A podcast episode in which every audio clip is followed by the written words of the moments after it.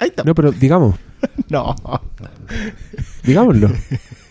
Mira, hay un personaje en los comentarios que nos está mandando a ver una película que se llama The Man from Earth.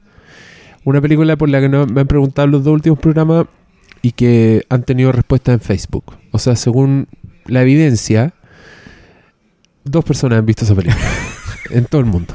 Es una película menor que no le importa a nadie y que me mandan a ver con, con rabia, así como, ay, cómo no la cachai, anda a ver la lacra. Y esta misma persona en su Facebook despotrica en contra de John Carpenter y en contra de una película que se llama They Live, Es una cochinada. que dice que es una cochinada y de paso se caga en Escape from New York.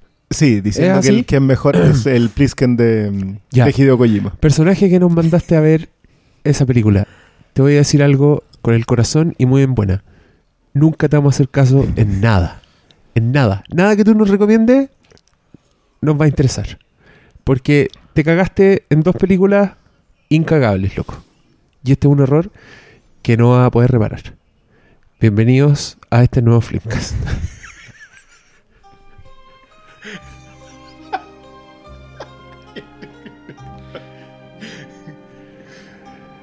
Auditores, sean benvenuti al programa del entretiempo de la Copa Centenario. ¿Cómo están, cabros?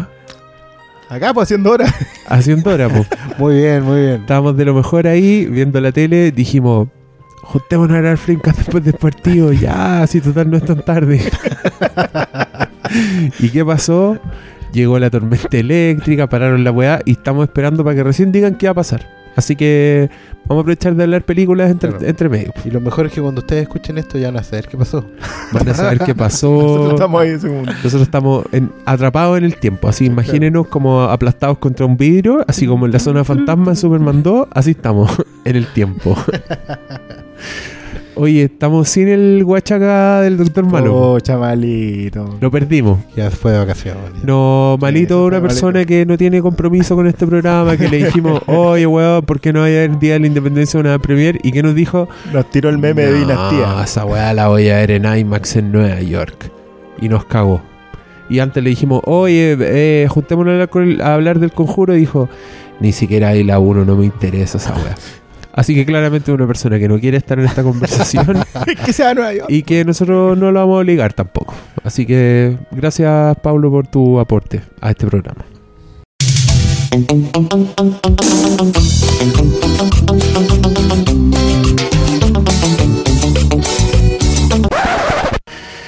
¿Cómo están, pues cabros? Estoy con él, Cristian Briones, Así es, muy buenas noches. y con él, Oscar Sala. ¿qué tal? Oscar Sala. De, oye, que el otro día alguien, no me acuerdo quién, perdón, me dijo que se confundía con las voces de nosotros. Entonces, Ah. que había sido súper bueno el capítulo que había empezado y que ustedes se vendían. ¿Se acuerdan? Cuando tú decías ahí, yo publico cómics y este otro yo tengo las películas. Como que eso le sirvió. Entonces, esta, esta presentada fue para eso. Está bien, está bien. Y mm, hoy día tenemos eh, temas bien interesantes. Vamos a hablar de dos estrenos. Bueno, técnicamente un estreno. La otra ya lleva dos semanas en cartelera. Eh, el Conjuro 2. Y vamos a hablar de Día de la Independencia Contraataque.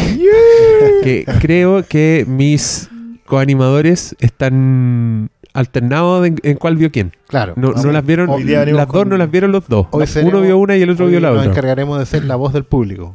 Ya, Ah, con las preguntas, preguntas y todo eso. frecuentes y todas esas cosas. O sea, si Ya ya, la ausencia de Malito no nos generaba cojera, ya, ya va- estamos cojos por todo. Sí, más encima están con la cabeza en otra parte, No, están haciendo el partido. no, no, no, si y, yo estoy, avisar y yo todavía estoy picado con ese weón que dice que Day Live es mala.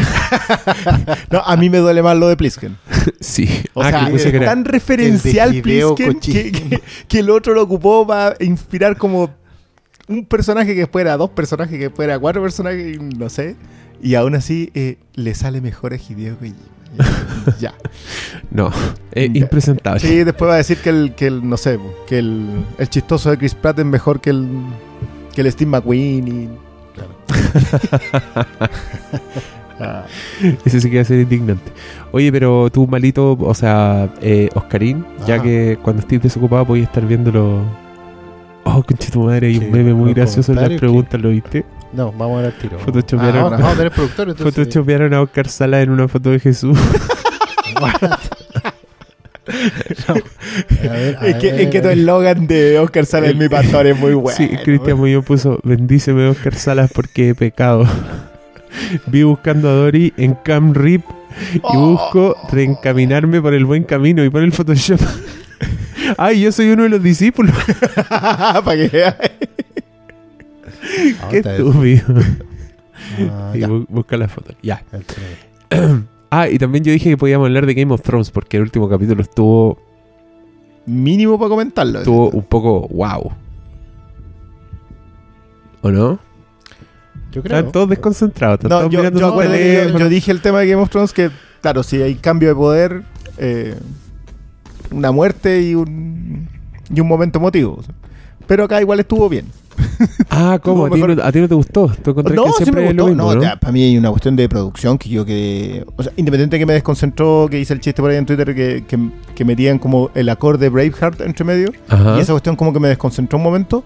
Tengo que reconocer la secuencia de batalla, una de las de los mejores montajes en un plano secuencia que he visto en harto rato. Porque Tuvo- no es plano secuencia, está claro. digital, se nota, y se nota. Pero estuvo, Pero estuvo hardcore, si no- estuvo filé niño. Pero, ¿sabes qué? A mí, a mí me pasa, bueno, ya lo dije un poco, que a mí no me importa tanto Game of Thrones, no estoy tan pegado, entonces para mí ese balance de hoy, el capítulo estuvo fome, el capítulo no, no existe porque todos los encuentro buenos. Que disfruto mucho las escenas, encuentro que están bien escritas, ¿cachai? Cuando. Y encontré que esta weá tenía escenas demasiado buenas antes de que quedaran como las zorras Sí. típicas, ¿cachai? Como el intercambio entre el enano y la, y la madre de los dragones contra esos otros hueones, ¿cachai? Esa escena era un placer, así, solo la escena, demasiado buena, las weas que se decían, ¿cachai? O, entonces, antes de que quedaran las cagadas, yo ya estaba contento. Y estoy contento hace rato en la temporada. Como que no- yo no hago ese balance de hoy este es el peor capítulo de todas las temporadas, ¿cachai? No, no, como que yo veo No, No, etapas. ya pasó, Sí, ya, de hecho. creo. Bueno, yo contaba acá que yo, por ejemplo, dije que no iba a ver, a hacer como una suerte de experimento y no iba a ver la temporada al día. No. Ya. De hecho, hoy me pegué una mini maratón de los tres primeros de la temporada. Ah. O sea, yo técnicamente había visto el primero el día que lo dieron, lo vi en inglés, ¿cachai? Y todo lo. Pero ahora dije, ya voy a empezar a, a ponerme el día para ver si en una de esas llego al final con, con todos Ah. ustedes, ¿cachai? Y efectivamente estoy onda probando el tema del spoiler paradox. Porque Ah, oye, yo no me he restado de man. yo me los he consumido todos, he leído todos los Sí, artículos, no, todas las no, teorías. no hay no- no tampoco me- mucha posibilidad de huir. Claro, pero no, no es tema, ¿cachai? Sino que estoy viendo los capítulos sabiendo lo que va a pasar. Ya, perfecto. Y evidentemente ha sido. eh, hay cosas que me han lucido más, que han lucido menos, ¿cachai? Y, y a lo mejor puedo estar viendo cosas que otros no están viendo todavía, pero en general encuentro que esta temporada, claro, tenía todo para. Porque yo igual me leo los libros. Entonces hay muchas cosas que uno está ansioso por ver si van a pasar o no y cómo se van a ir resolviendo. Esta es la única, la primera temporada en que, como todos saben, no había conocimiento previo. O sea, todo es nuevo acá. Claro. ¿cachai? Y en ese sentido me ha, me ha gustado que hasta lo que he visto acá y lo que sé que ha ido pasando, ha seguido muy bien la línea de lo que venían desarrollándose en los libros. ¿cachai? Los personajes no se han traicionado en la esencia en general, ¿cachai? Lo que a mí, por ejemplo, me entusiasma de Game of Thrones para verla es que es un, como una suerte de gran refrito de un montón de, de argumentos y tópicos y personajes de la literatura clásica, si se quiere. ¿Cachai? En un momento Game of Thrones eh, tenía la estructura de la, de la guerra de los Roses, que fue un- un- un- un- una batalla de muchas casas, digamos, en Inglaterra, en- al, al final, sobre, sobre el final de la Edad Media. ¿cachai? Y muchos eventos de la misma serie están inspirados en eso. Y por ejemplo, para mí en esta temporada fue muy bueno eh, el reencuentro de, de John con Sansa, que es un arco que se abrió en el segundo o tercer capítulo y por lo que voy cachando se está cerrando en el 9-10. ¿En qué sentido? En que ellos eran hermanos, pero no hermanos, ¿cachai? Eran como lo- los opuestos en- dentro de esta familia, porque Sansa era la más estirada de todas, ¿cachai? La más aguicada, la más detestable de la familia, contra John, que era el bastardo en la esquina. ¿cachai? Entonces, claro, ellos tienen un reencuentro que inevitablemente es un poquito forzado por, las circunstancias que les han pasado en toda la temporada, de todas las temporadas anteriores. Ellos no pueden evitar sentir que necesitan acercarse porque son lo único que les queda, ¿cachai? Pero no necesariamente son lo que les hubiera gustado. ¿cachai? siguen siendo muy distintos. Y me gusta cómo, y en el capítulo que vi hoy día, por ejemplo, y lo que deduzco que está pasando, y ahí ustedes pueden profundizar más porque ya los han visto, como ellos de una manera u otra han hecho una alianza, pero que no tiene necesariamente futuro. ¿Cachai? Porque a mí me gustó mucho en, en su primer diálogo, porque lo tengo fresquito, como en un momento la voz se parecía mucho a Macbeth. Mm. Como John es este, Sí. este caballero abrumado por las circunstancias, y ella pasa por encima de todo y, y nada, es la fuerza de la naturaleza que echa todo para adelante. ¿Cachai? No es casualidad que el tema de los perros, que es lo más comentado de, de este último capítulo, si no me equivoco, la, la que lo echa adelante es ella. No es, no es, hay, un, hay un contrapunto ahí, porque por ejemplo, a Jon Snow le tocó en el capítulo 2, o 2 o 3, porque como los vi de corrido no, no tengo la, la diferencia. Pero al principio de la temporada le tocó ajusticiar a quienes lo mataron, incluyendo un niño. ¿Cachai? Lo cual es bastante atroz, por cierto. Pero él cumple a rajatabla lo que le enseñó su padre en la temporada 1, capítulo 1 prácticamente. Capítulo es que, claro, si tú vas a, a cobrarte la vida de un hombre, hazlo por tu propia mano. Claro, que se lo enseñaba a Rob, de hecho. Claro. Pero, pero es una Sí, lección para todos, porque estaban todos ahí. Estaban todos mirando. O sea, si condenas a alguien a morir, mátalo. Claro, mátalo tú mismo, que sea por tu mano. Y mirándolo a los ojos y nada cuestiones, porque el tema del verdugo. No, yo no me pongo capucha para justiciar a alguien. Entonces, evidentemente, no es algo que el ajusticiamiento de, de Ramsay Bolton finalmente no era no hubiera sido lo que Jon Snow hizo, o lo que habría hecho. No sé si me explico. Completamente. Entonces Sansa ahí está rompiendo un, un- un paradigma y llevando las cosas más allá. Y eso le va a pasar la cuenta en algún momento. Y eso es lo que me... Y lo otro que me está quedando la sensación es que esto supone que queda una temporada. Dos No. de siete episodios. Es lo último que yo Dos por lo menos ya. supe. Porque estoy sintiendo que hay arcos que se están abriendo y que esta weá no tiene para terminar nunca. ¿Cachai? Que, tiene, que tenéis para seguir en generaciones, por generaciones, por generaciones, porque no va a terminar... No, bueno, no sé cómo, era- cómo era... A ver. Yo siento que de hecho se abrieron un par de arcos en esta temporada que no, no le no vi la necesidad, pero. ¿cachai? Que, que tienen que ver con incluso con los más chicos. Bueno, lo, lo de. ¿Cómo se llama la isla de.? La, la isla de hierro. No, el no. trono no. de sal. Eh, Bueno, está el tema de la isla de Hierro, que igual está abriendo como una mitología propia. Y está el tema de la, de la isla de. La, la ciudad de. De donde venía Oberyn Martel. ¿Cómo se llama? ¿Doren? ¿Doren? La- bueno, los españoles, weón. Los españoles, Inglaterra, Escandinavia y hay uno que viene a la chucha de los italianos, los españoles. Los españoles, ¿cachai? Porque esa cuestión no puede quedar ahí nomás. ¿cachai? Es un, es un alzamiento, es el primer lugar donde se impone el matriarcado, porque esta es la temporada del matriarcado, Y, pero ya. y así desatado, ¿cachai? Y, y no sé a dónde va a llegar eso. ¿Cachai? Ustedes que ya la han visto ya. Me encanta, el que, el que más habló es el que no vio el último capítulo. Es que de- y de hecho, casi todo. eh, y es súper interesante porque el, el tema Macbeth se ve mucho más después. Sí. Y el, el factor Sansa eh, tomando el control como lo que ella es, que es este todo este rollo de las casas reales, y, y haciendo pactos para llegar donde llega. Y con un cierto nivel de sadismo que a mí en, lo personal como que me, me- me- me tiró a incomodar, sobre todo en los últimos episodios. Porque siento que esa nobleza de, de enfrentar un ajusticiamiento, de, de actuar con la nobleza que le heredó Ned a la familia, no existe. Porque las circunstancias los han llevado a no ser nobles. O sea, actuar con, pero con el peor de los sadismos, que es lo que pasa finalmente con el tema de los perros. Y el, mm, a mí sí me problema mucho más el factor pactos. Yo la frase de Barris de, de que Meñique está dispuesto a incendiar el mundo para gobernar la ceniza, creo que uno de los factores claves hace mucho rato en, en Game of Thrones y siento que acá se viene se viene pesado. La... Es que ellos dos desde siempre han tenido ahí una disputa con maquiavélica. Sí, es que absolutamente. de verle a Meñique es muy complicado. Sí. ese, ese es bravo con eso. Entonces, no, yo, no sé. Igual sí siento que esta temporada levantó mucho en relación a la anterior eh, y que ha sido menos efectista. Independiente que por ahí algo- algunos episodios que terminaban como con el golpe así, con todo. El, Odor.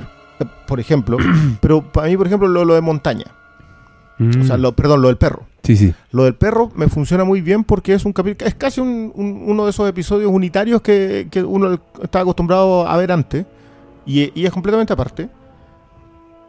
Pero insisto con el con que como que no sé si me van a alcanzar a contar todas esas historias. O sea, considerando que quedan 15 episodios de la serie. Mm. Es raro. Eh, o sea, a eh. menos, a menos que caiga una bomba y mate a la mitad del elenco, es como. Bueno, para eso tenía Ah, los dragones. Con los dragones puede ser, ¿eh? Algo va a quedar en el aire, ¿cachai? Puede que todo se sienta muy acelerado, pero no nos quejemos de lleno igual. No, ese, andaba es que ese es el punto. La cosa han dado mucho mejor que en la cuarta, que se notaba muy frenada. Y la quinta. la de quinta- hecho, de hecho ya en, en el tema spoiler hay todo un argumento dentro de los libros con un personaje que es muy terrible, que no ha salido en la serie. A mí me tiene en asco, weón. Y no ha salido de ninguna No ha manera. salido de ninguna manera y, y en este momento yo creo que no tendría por dónde entrar. Se, se lo borraron, ¿no? Se lo borraron, ¿no? ¿Cachai? Lo cual El, el, ¿Cómo se llama ese que borraron del Señor de los Anillos? Hay un personaje. el Tom Bombadil. Ese, el pero- Bombadil de Game of Thrones. Claro, pero, pero quizás hay, un, hay una diferencia porque Bombadil es casi como el, el- el- la calma que antes de la tormenta. Es un aro, aro, aro dentro de toda la trama del, del anillo, ¿cachai? Porque en realidad los buenos lo que hacen en la casa de Tom Bombadil es tomar aire. Se sientan, comen y, y como que se relajan. Claro, pero, el mayor ¿Cachai? problema en eso es que es que es desde nada, pues, toman aire de qué. Claro, Y no van ni saliendo. Claro, pues, y, y- y Bombadil no tiene un, un rol después que jugar realmente trascendental, ¿cachai? Tú podés sacar efectivamente ese capítulo y no pasa nada. Acá, eh, si apareciera ese factor de un personaje que, que tiene en este momento unión con todos, digamos, eh, haría saltar el mapa, el- la mesa y las cartas volarían por todos lados. ¿cachai? Entonces, claro, está bien que no aparezca.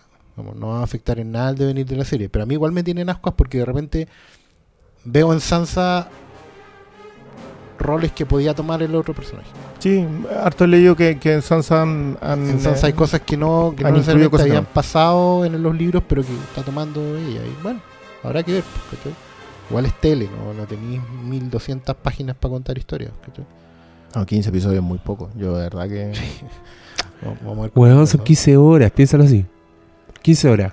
Imagínate una película de 15 horas. ¿Cuánto alcanzáis a Claro, contar? pero, pero piensa en lo, lo mismo que hablábamos nosotros con respecto a que los capítulos están tan bien construidos que puede no pasar mucho, pero siguen siendo muy buenos. Sí. Y hasta el momento se están entusiasmando con eso, porque en realidad lo- los diálogos de Tyrion en, em, en, ah, en Marine Ajá. tienen que ver con eso. O sea, son muy buenos diálogos políticos, pero en realidad no le no aporta. O sea, tú querís ver a la otra mina derribando barcos arriba de los dragones. Ah, y yo adoro los diálogos abajo, pero, pero me pasa lo mismo. Claro, de hecho, la- ¿Sabes qué? Yo casi. Y aquí, yo sé que muchos no me van a entender. Pero casi que me decepcionaron un poco esa escena. Porque a mí lo que me gusta mucho de Game of Thrones es que siento que la weá es, es única. Es como. eh, un- una aproximación muy adulta, pero a la vez muy teatral a la fantasía, ¿cachai? Entonces, desde siempre yo siento que la weá es única. Como que no la podéis comparar con nada. Como es que verdad.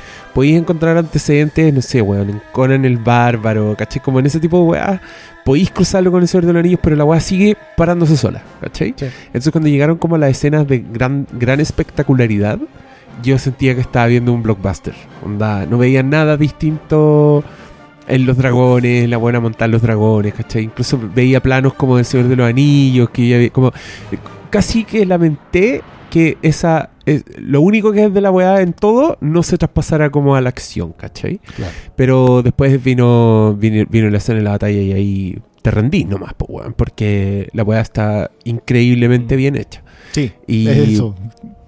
Y no hay nada más que hacer. y te das cuenta, yo y te das cuenta lo- de, la, de la suerte que tenéis de estar viendo una weá así en la tele. Y al mismo tiempo con tele, mucha tele- gente, ¿cachai? Mire, yo, a propósito de- del, del- de los finales de Penny Dreadful, de que terminó la semana pasada The Americans esta temporada, porque The Americans aseguraron quinta y sexta. No he querido ver los últimos episodios, de ninguna de las dos. De, de Penny. ni ah, de ya. Penny Dreadful ni de Americans. Y hice lo mismo con eh, Good Wife. Ya. Good Wife yo me debo haber aguantado, qué sé yo, seis semanas el último episodio. Ahí lo tenía, no, no, no- quería verlo. ¿Pero que era para no despedirte? Para no despedirme. Y, y- y tenía como, como esa sensación de que no tenía para qué despedirme. Y claro, vi el, último episodio y el último episodio te da la sensación de que esto, es- o sea, seguían. Claro. Podían seguir escribiendo igual de bien el personaje, lo tenían en un punto en donde podían seguir perfectamente. Pero claro, hay una- hubo una decisión de parte de la de SBS y una decisión por parte de, lo- de los creadores que ya se habían ido. O sea, ellos dijeron, nosotros no seguimos en la séptima. Pero sí yo siento que con Good Wife se muere la última vez, o sea, y debe ser la última serie de televisión que va a haber abierto.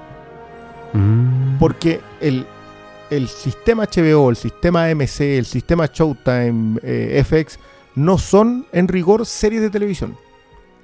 El concepto de serializado no está. La idea de esta estructura que era semana a semana, que, Lo pensaba en temporada, nosotros como teleserie. como teleserie.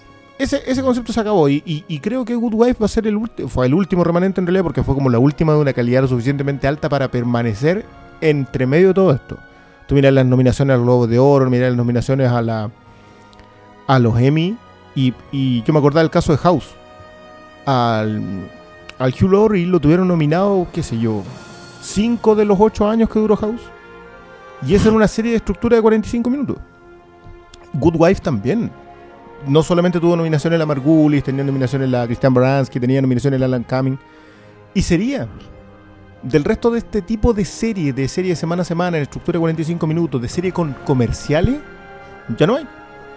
Nosotros lo que, está- lo que estamos viendo, lo que, lo que es AMC, lo que es HBO, ya no existe, o sea, de- le quitó la capacidad, ni hablar de Netflix, digo, le quitó la capacidad a las otras de ser serie. Y como que sentí que con esa nos despedimos y, y claro, tú decís, estamos viendo un blockbuster. Claro que estamos viendo un blockbuster. Este nuevo tipo de televisión es eso. O sea, por algo también tiran los actores que tiran en una serie chica, entre comillas. Claro, Que, claro. que, que McGregor vaya a ser de los Gem- gemelos en gemelos Fargo. Fargo. No.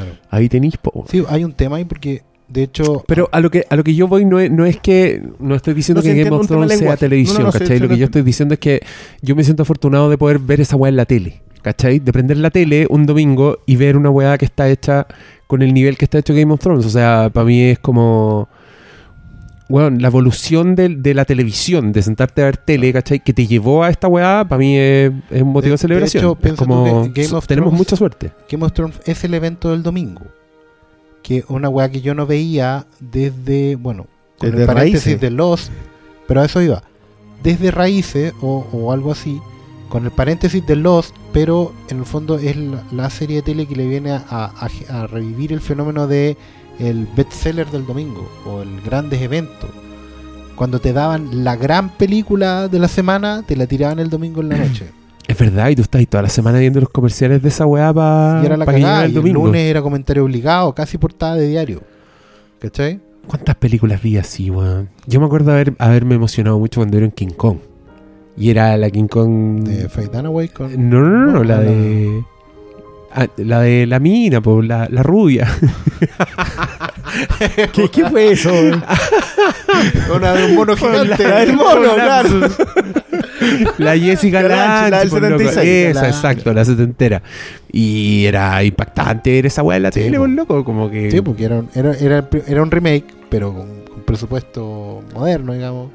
Y, y sí, pues, no era una weá que tú hubieras o visto hace poco en el cine. No, igual era no estaba disponible en video, no la podía ir a buscar. Y, y ¿Qué es lo que mí- pasa con Game of Thrones? ¿cachai? Exacto, exacto. De hecho, yo nosotros vemos gente en la tienda que va para la tienda buscándola como nunca. Capítulo bueno que hay, entre comillas, después de Joder, después del domingo, llegan todos los van a preguntar, oye, ¿cuánto cuesta? Me falta la 2, me falta la 3, me falta la 4. Se vienen a poner el día. Sí, igual hay un completismo muy interesante con Game of Thrones. ¿cachai? Que la zorra. Hay gente que está dispuesta a pagar 140 lucas por las 5 temporadas.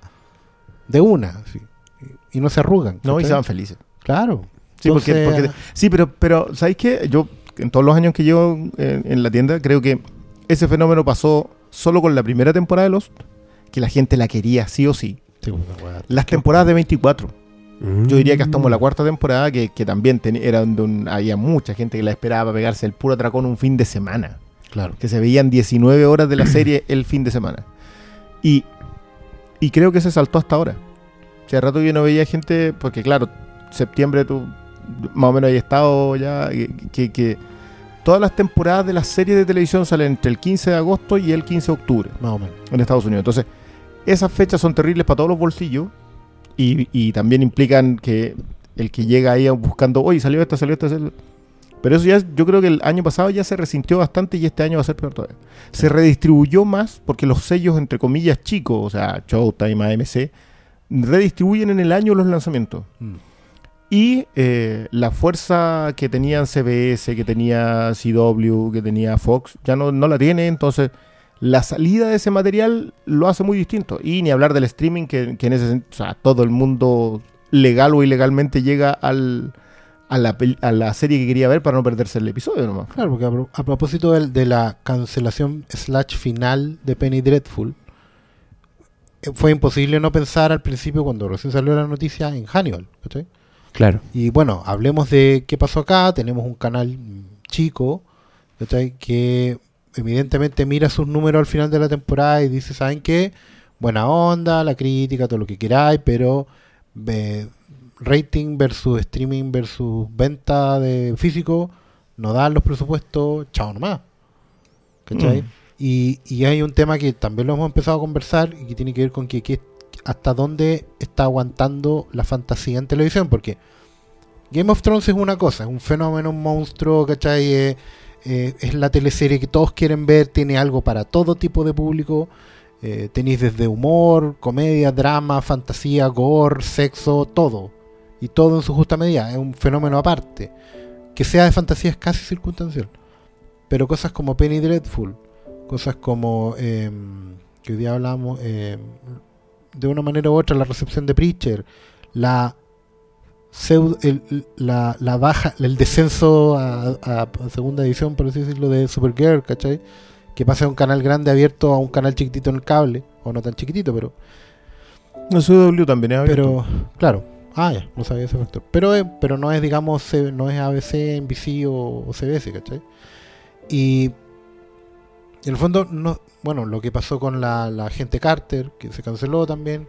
¿Cachai? Que la bajada de cortina es, más Sí, o menos está- fuerte. Hay un cruz, hay un choque entre presupuesto versus eh, nada, pues, éxito. La weá, una serie de fantasía es cara. Y para los estándares que se les están pidiendo a la fantasía hoy en día, tiene que andar. Porque, por ejemplo, hay una serie que se llama Powers, que también está basada en un cómic y es de superhéroes, ¿cachai? Que está re buena. Sí. Pero todos dicen lo mismo. Está re buena, pero es súper pobre. Se nota la pobreza. Oh, Se nota la pobreza. ¿Cachai? Y bueno, y esa serie la produce Sony. La produce Sony PlayStation, Network. claro. O sea, Es la serie de ellos. claro, es como es lo único que hacen. Entonces, de verdad es una cosa pobre, es casi un- una serie independiente a esta altura. Y no da para más, po, ¿cachai? Sony no le puede inyectar más lucas a eso porque probablemente los ratings no den. Yo pensaba en Penny Dreadful. Penny Dreadful tuvo tres temporadas de entre 8 y 10 episodios cada uno. O sea, estamos hablando de una serie de 30 episodios. Lo podéis sacar en una caja, en una sola, toda la serie. ¿Por qué tampoco? Bueno, no da para más ni el presupuesto, ni tampoco conviene estirarla como se estira Flash o como se estira Arrow, ¿cachai? Claro, que, Que al que final- convengamos que tienen harta más historia Sí, para pero- atrás. Pero, pero digamos que una por ejemplo la temporada de Flash, la 2, para mí no languideció en algún momento con relleno. Una cosa que se puede haber contado en 10 episodios, como se hace Penny Dreadful, como se hace Game of Thrones o Daredevil.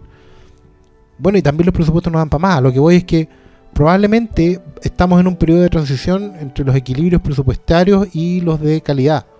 ¿Cachai? En el sentido que una serie puede andar bien en 10 episodios, pero esa weá no, no te rentabiliza en rating.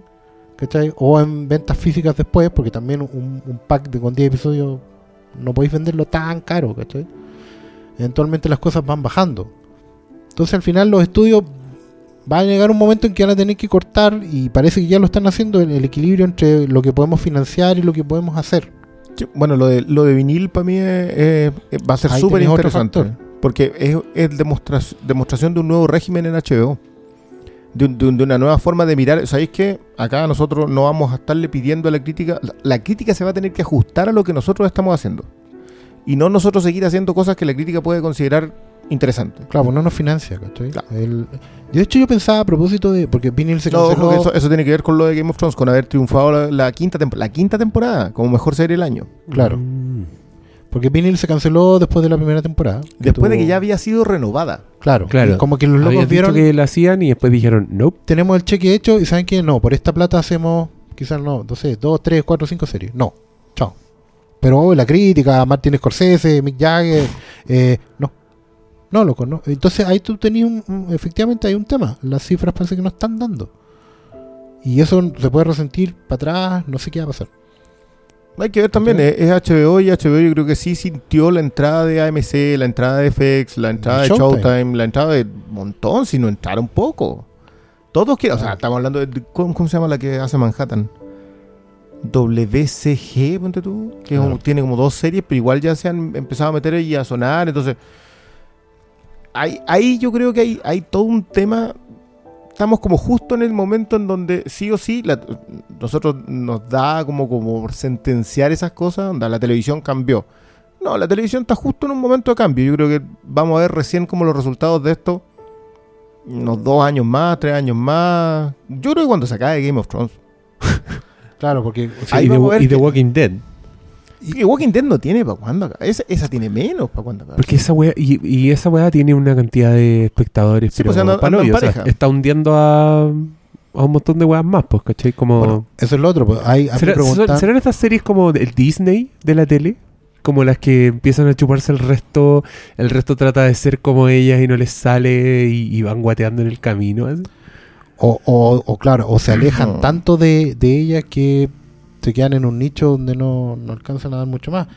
Claro, pues yo siento, por ejemplo, que Penny Dreadful, Penny Dreadful competía más o menos con Game of Thrones en, en el, en el tipo día. público, por lo menos. Claro, era, o sea, si, si la dan a la misma hora, obviamente Penny Dreadful hubiera muerto antes, ¿cachai? Pero la dan después, digamos. Entonces uno terminaba de ver una y empezaba a ver la otra. Sí, pero, pero la apuesta de Fear the Walking Dead fue competir con Game of Thrones. Que, Claro, eso, pues. que eso sí que fue. Eh, porque más encima Fear the Walking Dead es la versión pobre de Walking Dead. Pero claro, el si tienen- pobre. Claro, eh, tienen al Johnny Depp pobre, tienen a Idris Elba pobre, tienen to- to- toda la versión pobre. ¿cachai? Pero, y por ejemplo, ahora viene el, el- el- con el cambio de Supergear a otro canal, digamos, obviamente se van a recortar los presupuestos. Esa serie era muy cara, weón. Yo le Sí, digo, estaban sí. como 10 millones de dólares por episodio.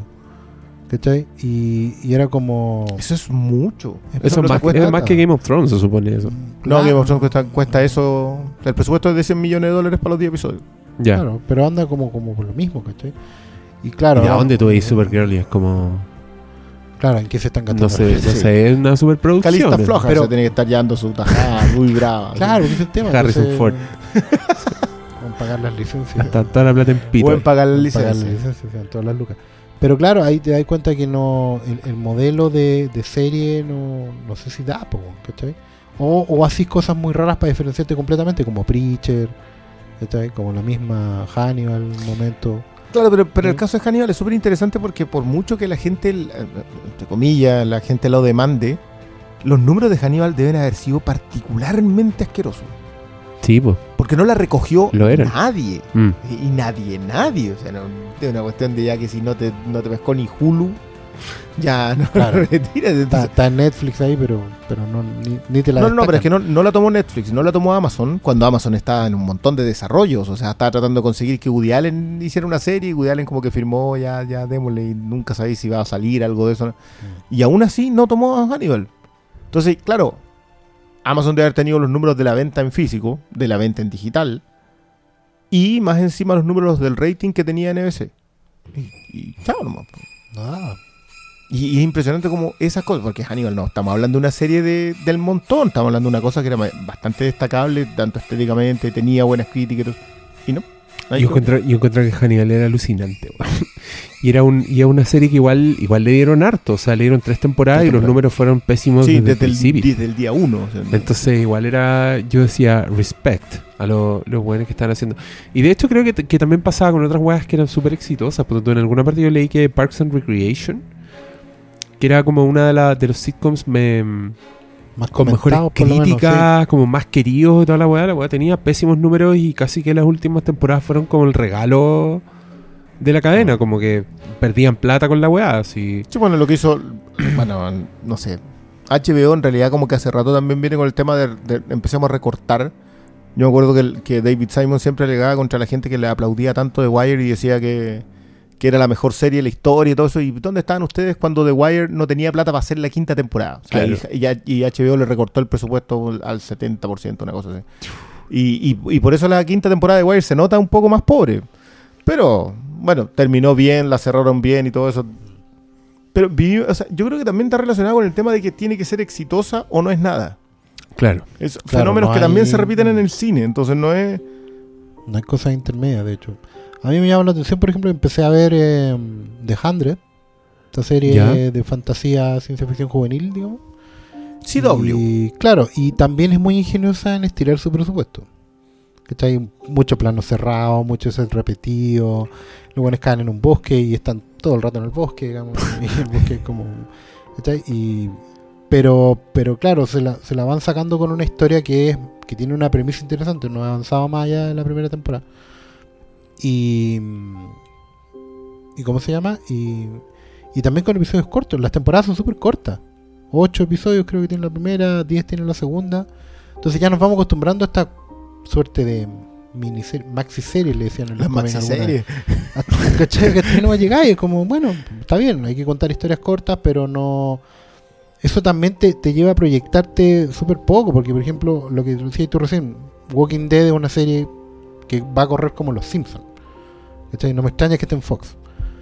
O sea, va a correr por 20 temporadas y nada, y es cachín, cachín, cachín todos los años, ¿cachai? Pero estas otras cosas no, pues esto es como, eh, es en el momento, tenéis que darle ahora y...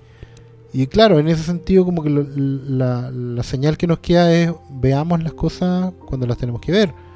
Penny Dreadful yo me acuerdo cuando recién partió, muy poquita gente la veía muy de nicho. Me acuerdo que los comentarios eran como súper especializados y más o menos todos eran como, sí, esto es lo que la liga Sí. extraordinaria de Alan Moore no fue.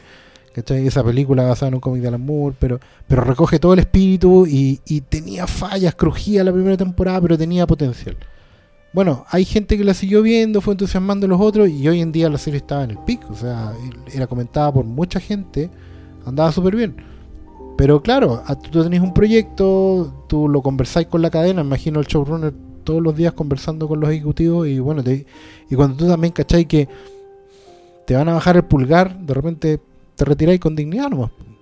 ¿Cachai? Que yo creo que fue un poco lo que pasó acá. Yo creo que al loco le dijeron, mira, ¿sabéis qué? Parece que vamos a tener que llegar hasta acá. no sabemos. ¿El weón sabía Eh, que estaba haciendo la última temporada? O... Según lo que él dijo, sí. Al parecer fue una conversación que él tuvo con el estudio a, a mediados de la segunda temporada. Por, Ya. lo que, por lo que me comentaban a mí, el- el- lo que Logan hizo fue, ¿saben qué? Yo llego hasta el final de X personaje. Termina ese personaje y la serie yo no la sigo. Y el canal debe haber sido un alivio porque probablemente los números le decían que no siguieran. Y dijeron, perfecto, nosotros llegamos hasta ahí, pero se guarda el tema. Y se anuncia cuando se termina. Mm. Que, que igual es... eh, Fue una gran estrategia, Sí. digámoslo. O sea, el lunes o martes, Penny Dreadful era segundo trending topic. Junto Le con ganó Game of a Thrones. Game of Thrones, le ganó a la que batalla. eso, que eso es, es muy. O sea, le ganó al, al Battle of the Bastards, que era el, el hashtag del último episodio de Game of Thrones. Los hashtags Los ganaron. hashtag, le Ya. ganó Penny Dreadful al, al hashtag de Battle of the Bastards, que no es poco. Ahora probablemente estaba mucho más comentada Game of Thrones, pero no con el mismo hashtag. nomás. Claro. Pero Eso significa que hay Pero más gente tenía un impacto ¿no? mediático que por último la gente ahora va a preguntar y se va a poner el día con la serie. No, yo, yo no creo que pase. Yo, de hecho, he, leído como cierta resistencia con Penny Dreadful, así como que no, que era fome y no pasaba nada y esas cosas. No, pero la gente es tonta. no tiene nada que ver con nada. Invoquemos a Malito, maldito Claro. ñoño rata. No, ahí habría dicho una, una cochinada, po, weón. Oye, hablemos de las películas. Ya, pues, ¿Sabes qué? Eso, materia. eh, un detalle, es súper interesante cómo ambas cosas se van mimetizando. A ver. Como en el tema del, del- de la televisión, con los mismos presupuestos, están tratando de diversificar lo más posible los- las cosas que están haciendo. Y, y prefieren hacer series cortas y varias series en el año a estar haciendo series de veintitantos episodios y una vez al año. Claro. Y, y- y estos canales chicos, que son estudios, básicamente. Y por el otro lado, en la, en la vereda Hollywood, en la vereda gran Ah, pantalla, queremos hacer secuelas. Sí, estamos haciendo hacer serie. Ah, haciendo series. Así es. Entonces, que, que es a lo que nos deberíamos remitir en este de la momento. segunda temporada de, de la independencia. Día de la Independencia, temporada 2. El contraataque. ya, ustedes la vieron. Nosotros la vimos. La Con- vieron ayer. Con dispares reacciones. Durante, Durante. durante, sí. Es buena, Digamos, mira, es buena, tío. digamos que uno de nosotros está sonriendo y haciendo ruidos como "Ah", así o como "Oh", y otro está haciendo estos ruidos así madre. No, la, la, la- No.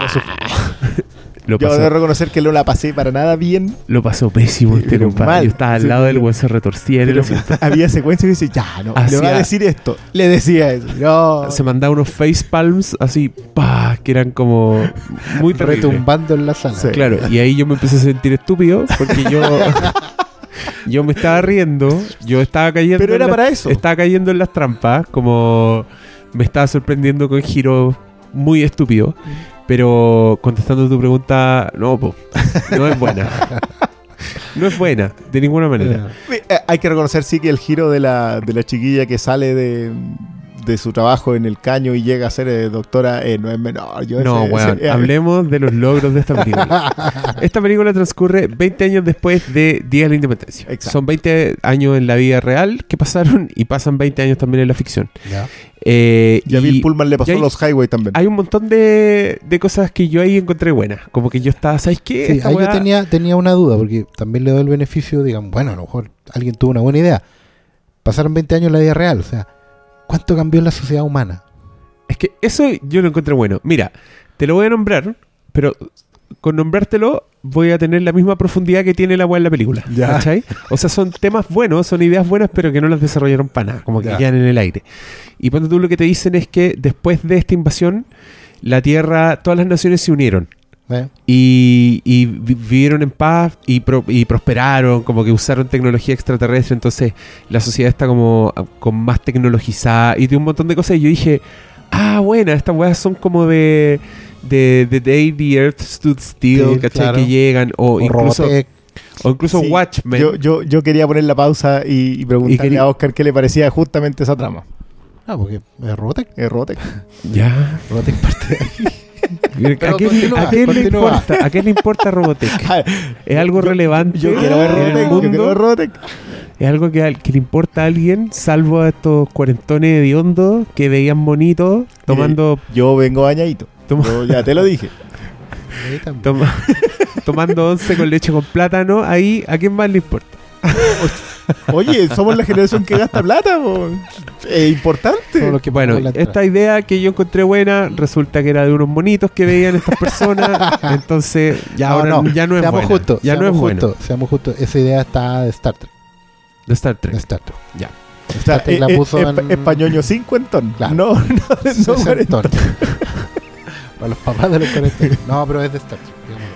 Bueno, esas cosas Ah, pasan. sí. Entonces están ahí como estaciones militares en la luna, Ya, ¿cachai? Como que hay autos voladores. Entonces como es un futuro Una que... utopía. Claro, y eso yo lo valoro porque encuentro que habría sido tanto más fácil para ellos hacer la misma weá de nuevo. ¿Cachai? Como... Claro.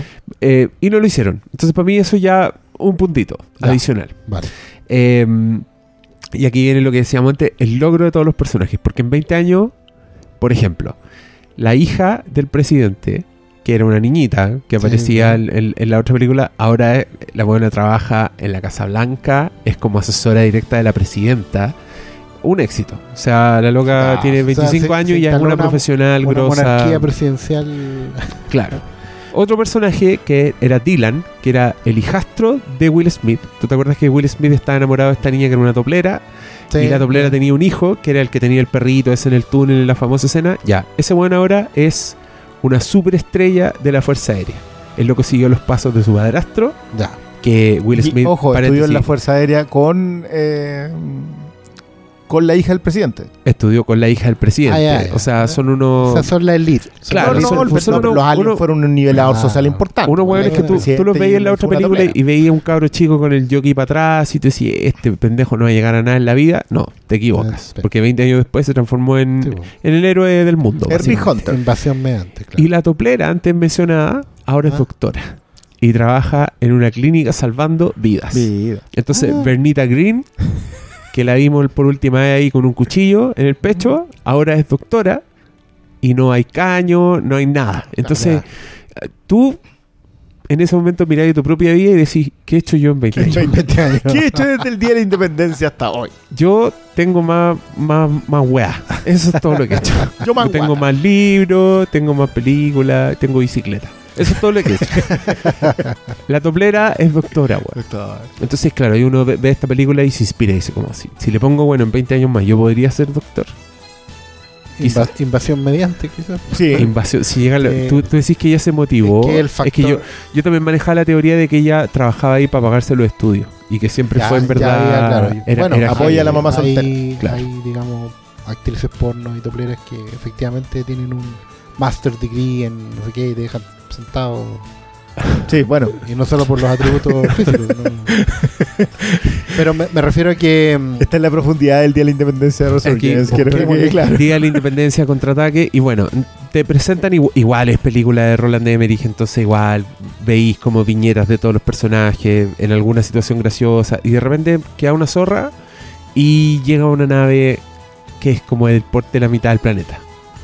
Y es gigantesca y ahí hay que hay que atacar y, y- aparece el aparece el presidente ponte tú que también me gustó eso el presidente está todo cagado es como que después de esa conexión mental que tuvo con los alienígenas en la anterior ahora es como un hueón loco.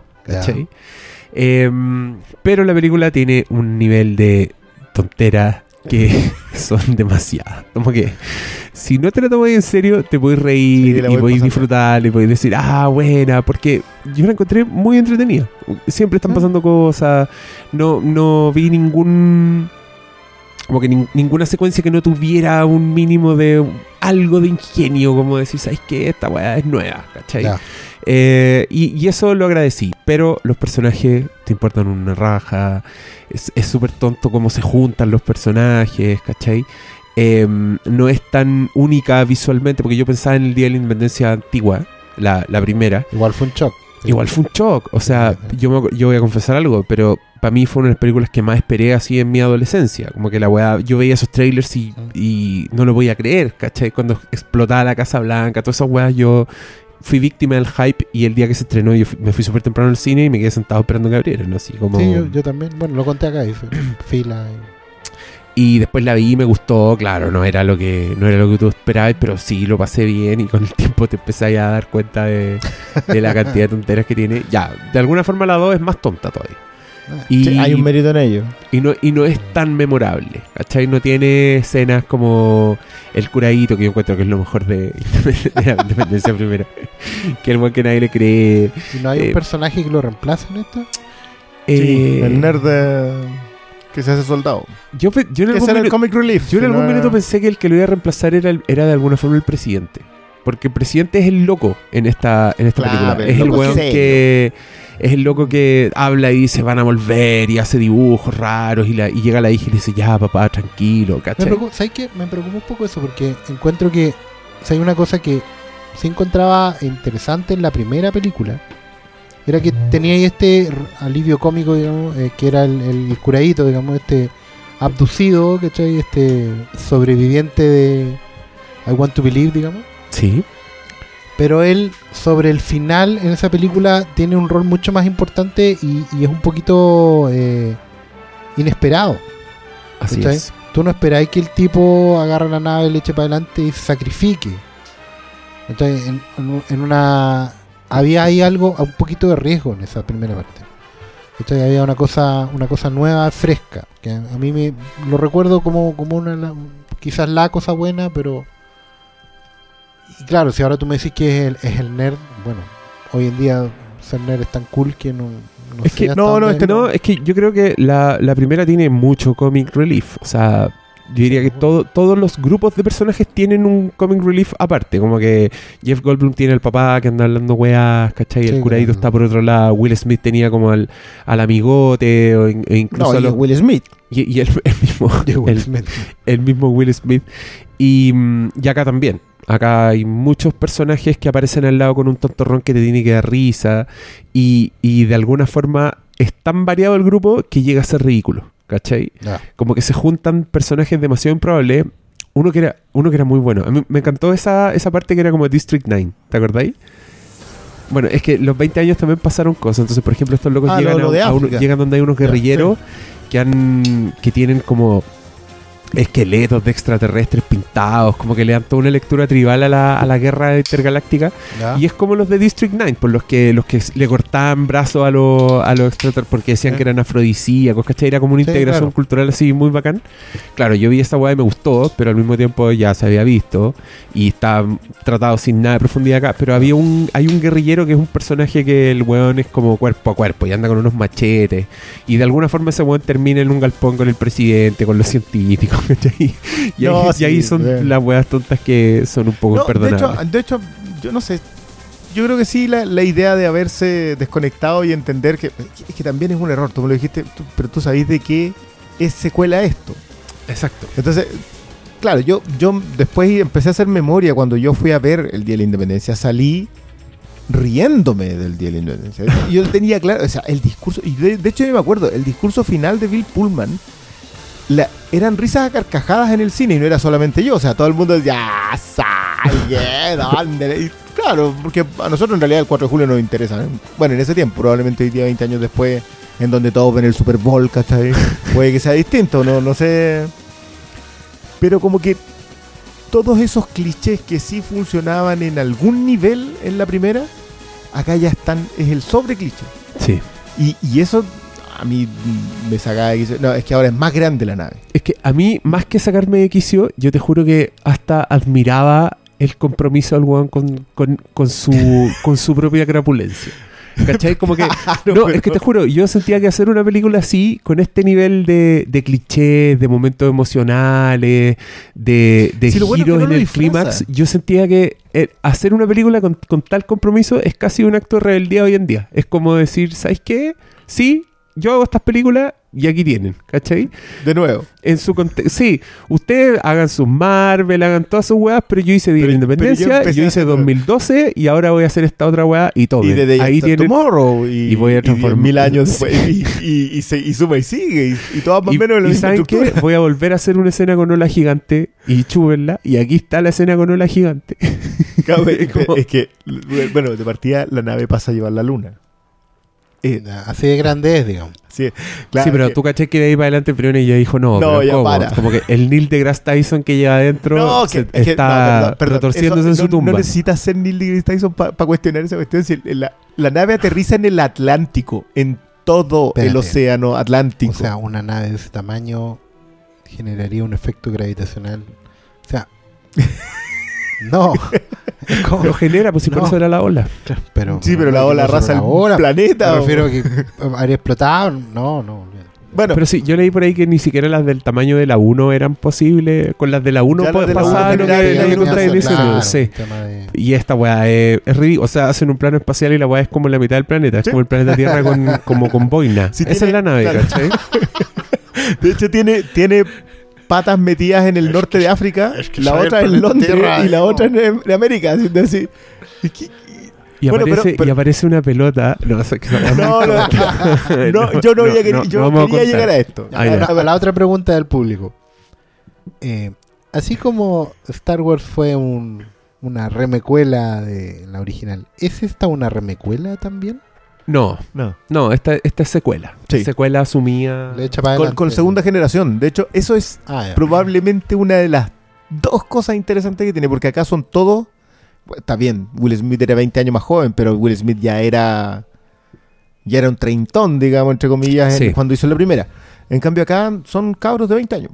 Sí, por eso el, el antecedente de Rick Hunter no es. Es la nueva generación. Claro, es la nueva generación y, y a mí eso sí me tiende a funcionar. El problema es que son todos nueva generación millennial. Yo, yo reconozco que me sorprendió, me sorprendieron varios rostros en esta película. Partiendo por la Charlotte Gainsbourg, que generalmente está haciendo películas donde Lars von Trier la hace cortarse la vagina con una tijera. Y de pronto la veis como hablando con Jeff Goldblum, mi- en, mirando efectos especiales digitales, y tú decís, ya, ¿qué está pasando aquí? Hay que, Marty- pagar, hay que pagar la cuenta, po. Pero igual te da una sensación de que Marty McFly la cagó con el almanaque en, algún, en alguna línea temporal porque la Charlotte Gainsbourg está en una película de Roland Emmerich. Y también está la niña de It Follows, Sí. que ¿Eh? fue como, sí, es, es la hija del presidente, de hecho. Ah, ella es. Ah. Sí. Y, Ay. y es bacán verla. Y está el Thor chico, ¿no? Sí, está. Está Thor todo chico, chico. Juegos del Hambre. ¿Quién más está? Debiste haberte quedado tú con la mía. Ah. está la, la No, esposa. está bien que se queda la pita. Voy a, voy a defender ese Ah, pobre sí, se queda con pita. ¡Oh, Spoiler. Yo no sabía. Todavía no veo la última. Todavía no veo la última. No Todavía digan no- nada. no como la segunda. como los la segunda. ¿Qué sí, fue eso? como los hueones de, internet que estaban alegando porque eran spoilers. Dios mío. Así que no, no, no le podemos recomendar Día de la Independencia contraataque. O sea, dejáis. Pero si la podemos ver reloj. ¿no? Yo la vería, yo la iría a ver al IMAX así. Sí. Y, ¿Ebrio? y bien, sí, con algún grado, con algún grado de intoxicación. Claro. Ya sea de comida, de estupefaciente o de alcohol. No, yo- Y- más encima hay, hay como detallitos chicos que tú decís, "Puta, esta otra me, me dio haber funcionado. Hay una secuencia como que entra en el ecosistema de la nave La nave es hay- tan grande que tiene dentro un ecosistema. Debería, ¿no? Y tienen como una selva. Ya. Entonces es como el enfrentamiento en depredadores, ¿cachai? Eh, con los. Con los y, y a esa cuestión le dan, ¿qué? ¿Tres minutos? ¿Pero por qué? Podría haber sido interesante como, como secuencia y no. Hay No, no, muchas no. secuencias que tenían potencial, Mm. encontré yo. Sobre todo los de la pelota gigante. ¿Se inspira en otras películas del género que hemos visto? Como Sí, B, Invasión Extraterrestre o Especies. yo vi, Ah, yo vi lo de Alien. hay, hay varias citas, hay citas como Alien, bueno, District 9 también yo, yo creo que esa weá es cita directamente. Y, y también tiene harto de estaciones espaciales y cosas así que no se habían visto en la... Medio, medio Starship Troopers, de repente los vi. sí, Te juro, con esa weá de los jóvenes, como... Sí, Ah, de los de- jóvenes de- héroes. ¿De. Elysium no tiene nada? No, no, no, si no hay ninguna conversación acá de fondo. Sí, no hay... No hay Acá no hay subtexto. De hecho, la, la ciencia ficción se siente como incidental en la weá. Es, es más, es más 2012 que, que ciencia ficción, ¿cachai? Como es más película de catástrofe que a este weón le encantan, le encanta el personaje Sí. coral, el chistoso, el que aparece tirando la talla un segundo antes de morirse, ¿cachai? Esa weá también es bien, es bien extraña, es como el comic relief es muy desubicado. Bueno, a mí me pasaba en 2012 que se mostraban los edificios cayéndose y miles de personas cayendo al vacío y lo mostraron los buenos dentro del avión y los locos iban como "Uah, uah", como el personaje torpe así iba mareado, ¿cachai? Donde tú tenías que reír entre medio de eso. Acá es un poco lo mismo, como que muestran unos personajes... Yo tengo preguntas del público sobre E EDDLI2. Víctor Jara Contreras. Ah. Si es que vieron EDDLI2, ¿hizo falta Will? Sí, sí, yo creo Bueno, que sale, sí. sale su foto en la Casa Blanca. Que Sale es una cuestión que, que yo ¿Como que fue presidente alguna vez? no tengo idea. Sale con el uniforme y sale. y Pero es que el weón fue considerado un héroe, pues si el loco salvó el mundo, un ¿Qué entonces como el, el- los presidentes de la Casa Blanca? la casa, pero era bueno, es la nueva el- Casa Blanca porque esta la reconstruyeron. Era Y el mártir, ¿no? pues, y está, y está metido en un... Pero si hubiese estado bien Will Smith.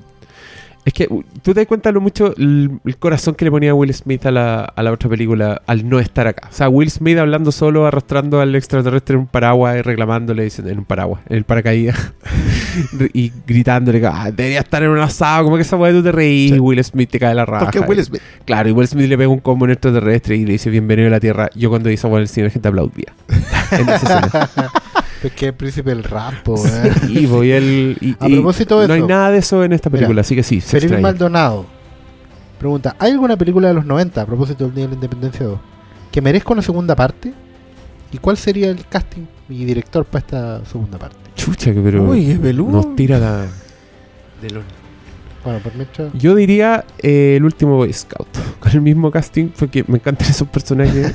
Esa película es la raja. Y el weón, Bruce Willis hace un John, Mac- John McClane, aún más John McClane que John McClane. Así que sí, esa es mi candidata. Y el casting con los mismos. No hay que reemplazar a Will Smith. No sé, en Chon Chan Redemption me gustaría igual ver el Tim Robbins con el, con el otro viejo, así todavía huyendo. no sé. y, y- Una de las películas más queridas del mundo te que hacer la secuela con los viejos, con los viejos huyendo, así como los viejos. No, no sé. No, no sé, los 90 igual son como, como de película. Lo, lo que ha pasado con Jurassic Park sigue siendo para mí un gran ejemplo de es esa nomás. Claro. Entonces como que no, no sé si hay... Yo, yo no, no necesariamente. Ojo con Trainspotting, po. Claro, Uh. que la otra. Vamos a seguir hablando. Yo, bueno, por, por una cuestión de gusto personal, haría. No una secuela de Dark City, pero haría una suerte de. Una historia del universo Dark City.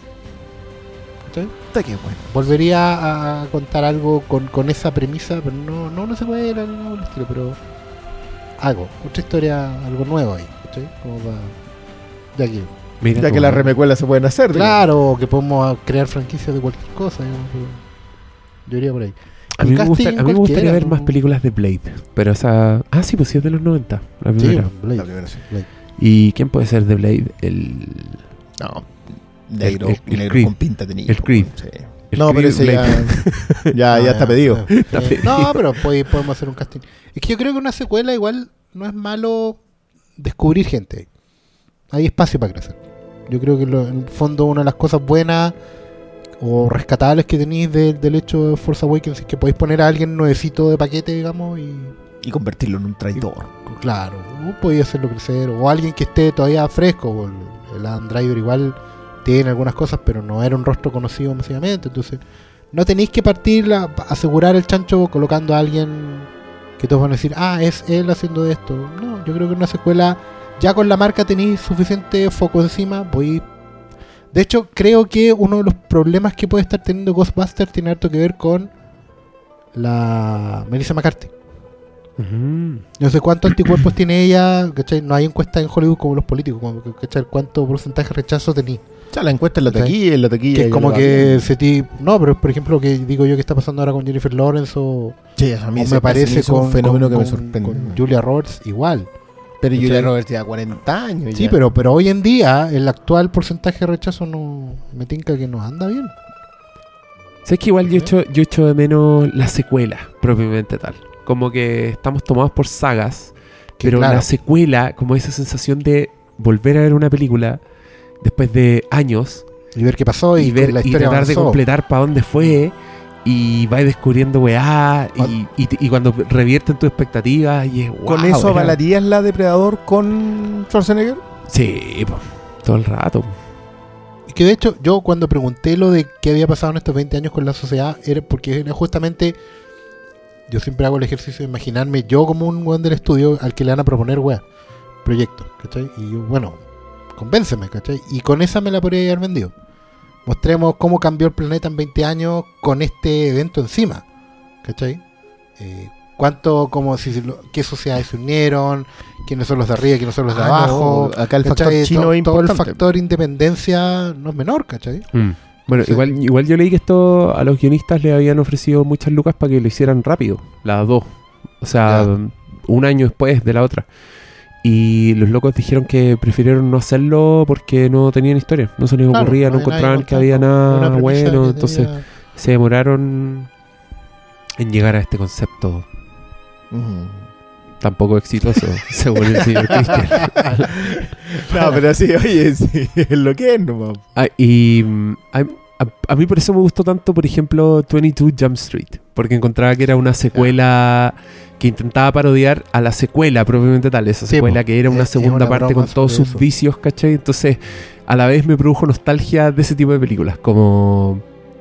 No sé, pues, bueno, secuelas que tuve ahí en, lo- en los, no- en los 80, en los 90, donde pro- de verdad eran secuelas, se lo tomaban en serio, como que aparecía el personaje. Pero, pero igual ahí hubo. O sea, ¿qué secuela es mala en esos años? Puta, muchas, po. Pero, a ver, estamos hablando de los 80 y los 90. Estamos hablando de, de adelante para atrás que Terminator 2. Duro matar, Duro matar 2, tal vez una de las débiles. Sin sí, ser una Duro, basura. Duro Matar 2 es súper débil, pero es muy secuela. En el sentido de que el weón que trata de retomar a los personajes, claro, que en está periodista en el avión. Tienen etcétera, referencia, el weón llama al otro, al negro y, los, y es como, ¿cómo ha estado? Y todo Sí, así como. ¡ah, ahí está el negro! ¿cachai? Ese tipo de wea. Pero ese, ese Arma Mortal hizo. 2 también es así. Claro, Arma Mortal También 2 te igual había una reencontráis con- búsqueda de... Sí, Arma Mortal con los personajes. Volver al futuro 2. que- Sí. Lo que pasa es que Claro, tenéis, tenéis Volver al Futuro 2, tenéis Rocky 2, que yo puedo estar. Yo, yo puedo ser un detractor, digamos, de Rocky, pero Rocky 2 igual es des- muy decente. Tenéis Rocky, Aliens. Rocky 2 es la tenéis- zorra. Ya, tenéis Aliens. De, ¿Qué tenéis en realidad malo en los 80 y los 90 como secuela? Como secuela. ¿Qué tenés Porque, mal? porque sí generaron Puta, los las vicios. películas de terror, po, weón. Ahí hay muchas secuelas malas. Ahí, a- a- ahí me gustaría saber cuál es una buena. Estamos hablando del slasher. Estamos- pero No, sí, no, no, de- pero por ejemplo, incluso general. Pesadilla. La Pesadilla 2 es la peor de todas las secuelas de Pesadilla, según muchos. Mm. Mm. Sí, de hecho, como que la 3 sube un poquito el nivel y después ya todo se apaga. Pero así todas las 4 y las ¿y 5 el yo lo Exorcista encuentro 2 mejor de qué la año es? El Exorcista 2 es un bodrio. Sí, que pero no ¿de qué año es? No, pero Es es, que, 80 es que, 81, mira, lo que pasa es que, creo. el, a ver, secuela como, como tal, secuela parte en algunas, muy pocas de los 70, y entre los 80 y los French 90, Friend Connection, está, bueno, Padrino 2, eh, 77, Exorcista 2. ¿cachai? O sea, un fenómeno Superman 2, ya No, pero el, el terror está lleno, Tiburón 2 también Pero, es como el pico, claro, como que hay- está 2. lleno de segundas partes. No, y ponte tú que piensas mucho que en esa, esas secuelas normalmente eh, el director original las votaba. O sea, no era Sí, algo que es muy raro que alguien entrara. No es Spielberg el que hace Tiburón 2, eh, no es Carpenter el que hace Halloween 2, Ajá. ¿cachai? Y, y la secuela en realidad tampoco. Ahí es bueno que la diferencia que hiciste tú, que una cosa es secuela y otra cosa es esta cosa de franquicia, Claro, la generación de la saga. la saga, ¿cachai? No es lo mismo. En Le- ese le- tiempo, para sacarte una secuela, yo me estaba acordando de una pseudo secuela que había en los 80 que era la de Romancing the Stone, Ah, la lo- joya ya, Nilo. la joya del Nilo. ¿cachai? Esta de Michael Douglas con. Sí, perfecto. La primera es de Robert Zemeckis Y la y segunda, la es de un es, director es de, random. es de De- Louis Teague, Claro. el director de ¿Sí? Cujo. en este mismo podcast. Eh, En este mismo podcast me solté este dato tan inútil. Por algún motivo sé los nombres de ese señor que hizo esas películas. Y nada más en la puta ejemplo, vida. Porque incluso Volver al Futuro es una historia que la primera quedó cerrada y la secuela ya puede Le- funcionar no- bien o no, nos, pero nos posteó un eh, auditor un artículo muy interesante a propósito del problema de las secuelas en Hollywood hoy. Y ahí mostraban, o sea, de- de- describían cómo vendió Cameron Aliens. No, ¿por qué Cameron llegó a vender Aliens? No tengo idea, pero es no tenía. extraordinario. Y es que llega Cameron, una pizarrita, como se vendían las cosas antes, digamos, y escribía en la pizarra Alien. Agarraba el mismo marcador, hacía una S. Y le pasaba dos rayitas encima a la S, Haciendo el signo del dinero. ya haciendo el signo del dinero. Y ahí los buenos dijeron, vendido. No, y creo, y creo que es eso, o sea, que, y creo que les abre los brazos nomás a los ejecutivos y los ejecutivos dicen, démosle. Más aliens. Más. Nada, Sí. más aliens, Plata. Más plata. Igual, de alguna forma James Cameron igual fue un poco el culpable de, de la secuelitis que vino de ahí en adelante, porque ustedes tal como nombran, Sí, había un momento en que las secuelas eran consideradas muy menores. Eran casi un eran- accidente. Era casi un- era como, ah, ya, todavía le podemos sacar algo de plata, ok, hagan otra. Daban menos presupuesto, Sí. tenéis menos. El planeta de los simios, la 2, Sí, tiene ah, todos pero- esos crímenes. Poltergeist, Poltergeist 2 también, que fue un gran éxito de taquilla. Y, y la secuela la hacen los guionistas en su debut como director. Spielberg ni se acerca a la weá y tien- le alcanza para un puro monstruo en toda la película. ¿Cachai? Cameron, de alguna forma, eh, ocupa la fórmula más es mejor.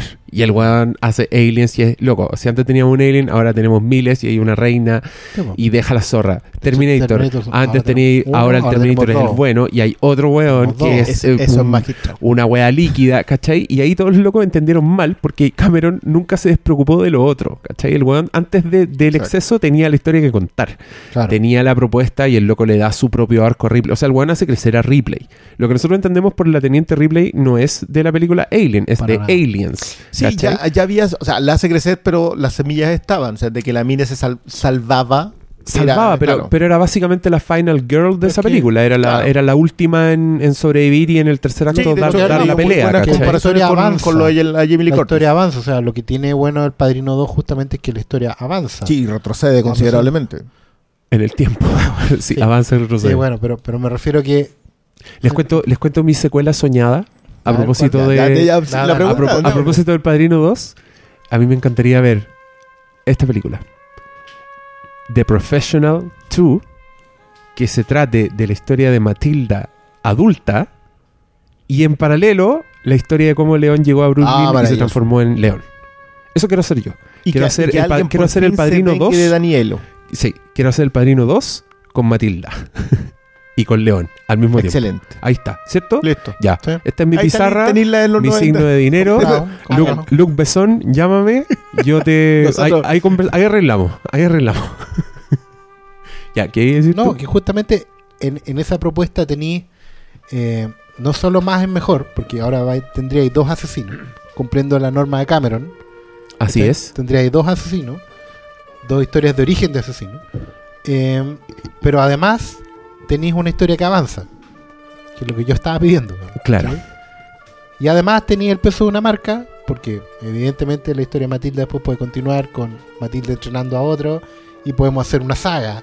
Y, es- y es Natalie. Portman que es una estrella. Entonces, Claro, podí.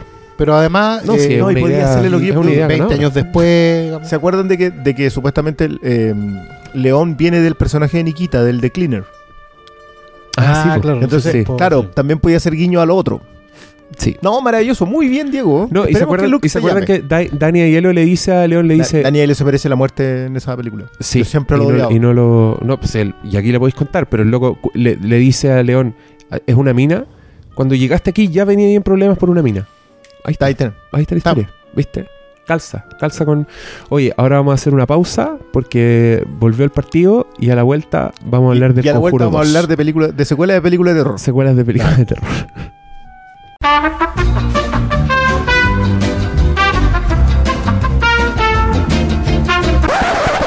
Hemos vuelto.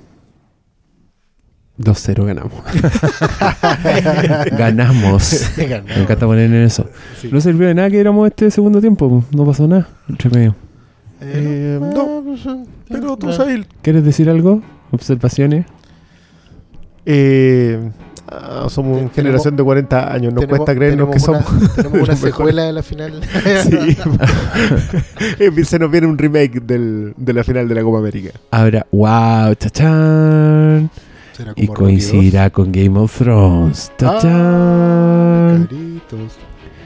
Oye, hablamos. ser- Pero el Game of Thrones es a las 9, Claro, ¿Y pero el la partido? final será a las 8. a las 8, de 8 a 10. De 8 a 10, ese es el problema. Ah, hay que verlo a las 11 nomás, entonces. Claro, y Sí, la- de- la- desconectado del mundo. No cuesta tanto desconectarse del mundo. No, yo yo creo lo que sé. pueden, pueden practicar un rato en estos días. Apagar Claro. el teléfono entre las 9 y las 12, por ejemplo. Claro, para, Para irse ir haciendo la idea. ¿ah? Bueno, la verdad es que yo he hecho eso todos los fines de semana porque llego tarde a mi casa cuando ya empezó eh, Game of Thrones. Entonces veo después la repetición a las Claro. 11. O también, si alcanzo, lo dejo grabando y lo empiezo a ver a la hora que llegue. Es que me gusta mucho el programa doble Game of Thrones Silicon, Silicon Valley Valley. porque me deja feliz. Como que si viera solo Game of Thrones, yo creo que quedaría así como. "Ah", pero después veo Silicon Valley y lo paso Eh, increíble. Está bueno eso. Y sigamos, sigamos hablando de secuelas. po.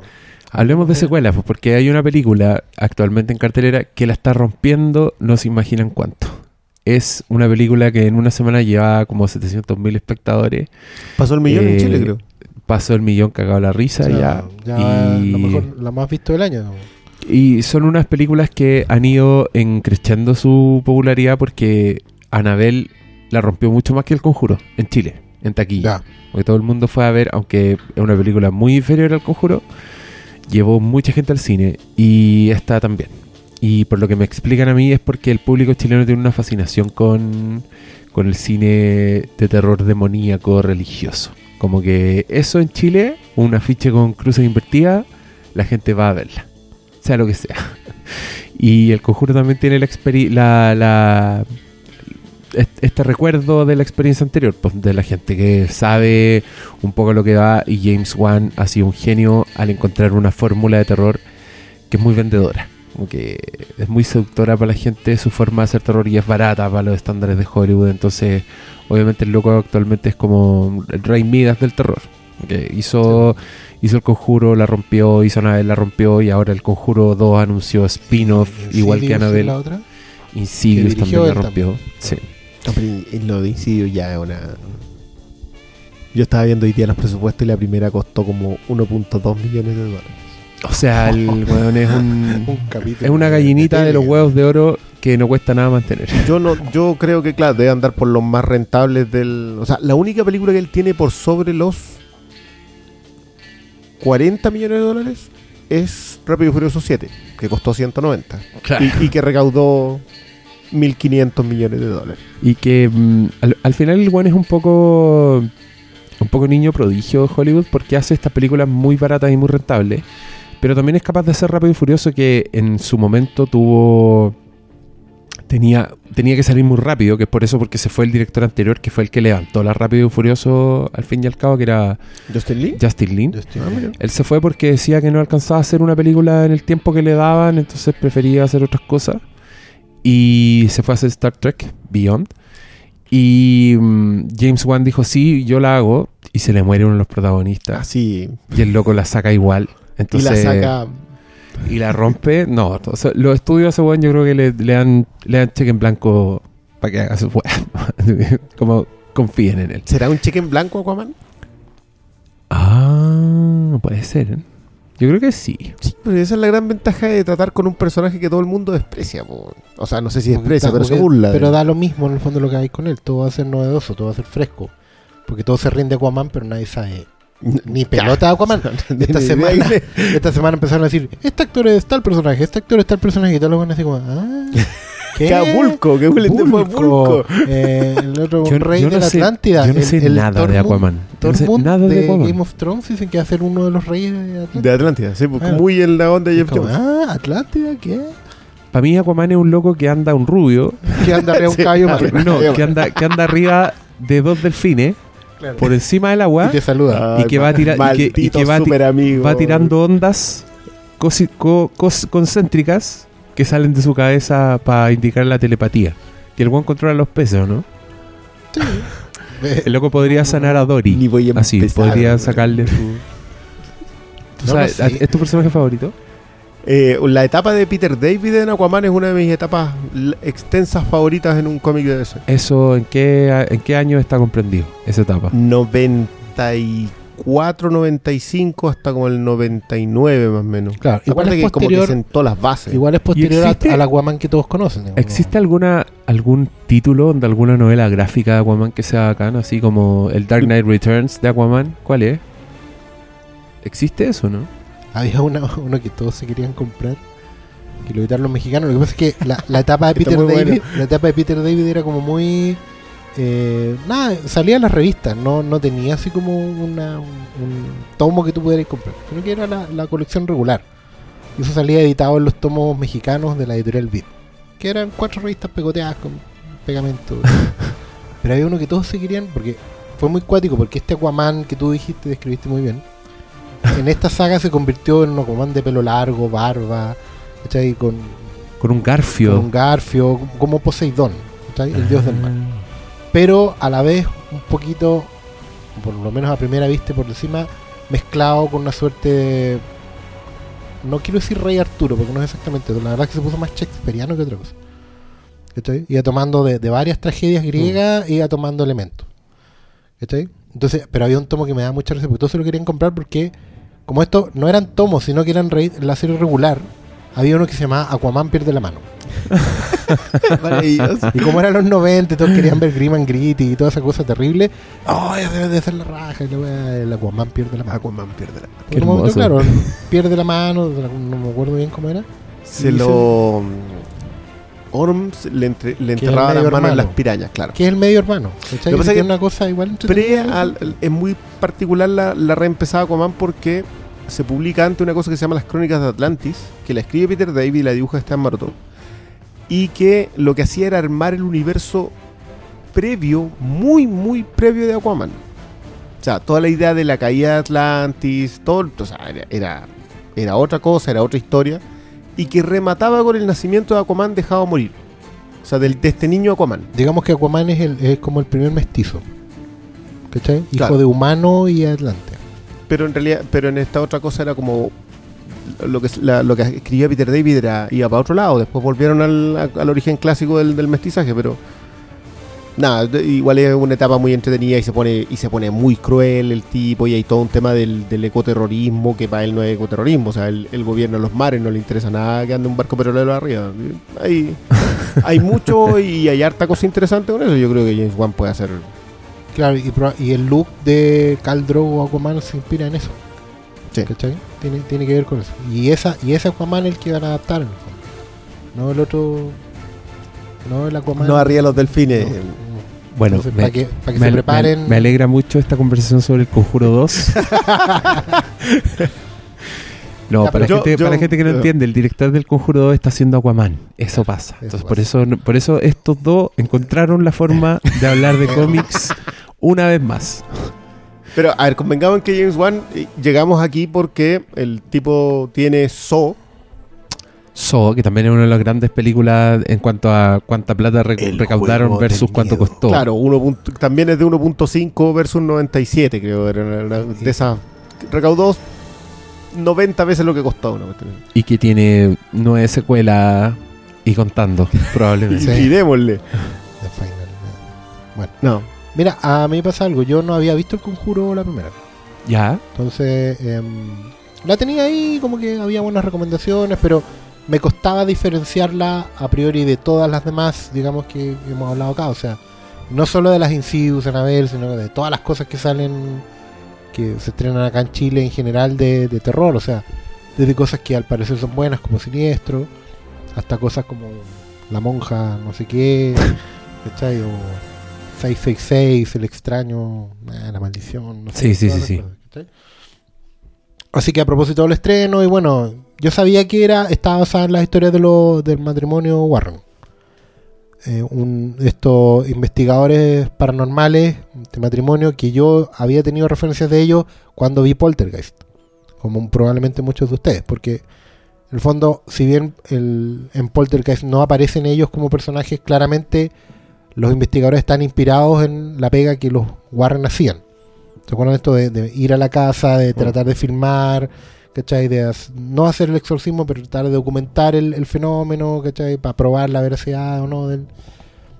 Y obviamente de Amityville, que es el, el caso más conocido de los Warren en cuanto a caso de posesión demoníaca en, en una casa, en un lugar habitado, etcétera, etcétera. Em, así que vi la primera, me pareció una buena película, de hecho tiene momentos muy notables de terror clásico, pero sentí que le faltó la chaucha para el peso. ¿Cachai? Y aquí como que quiero plantear mi, experiencia para conversar sobre también lo que es el terror en el cine, o qué esperamos del terror. Para mí, una, una buena historia de terror, una que me enganche, eh, me convence diga, ok, esta está buena, es una que además de, obviamente de los sustos, de la tensión, porque al final eso siempre es un cliché en el cine de terror, o sea, el efecto de la música, la oscuridad, la, la tensión dramática hasta llegar al, al, al- al salto, por así decirlo, eh, es parte del género, no podéis sustraerte, es difícil sustraerse a eso.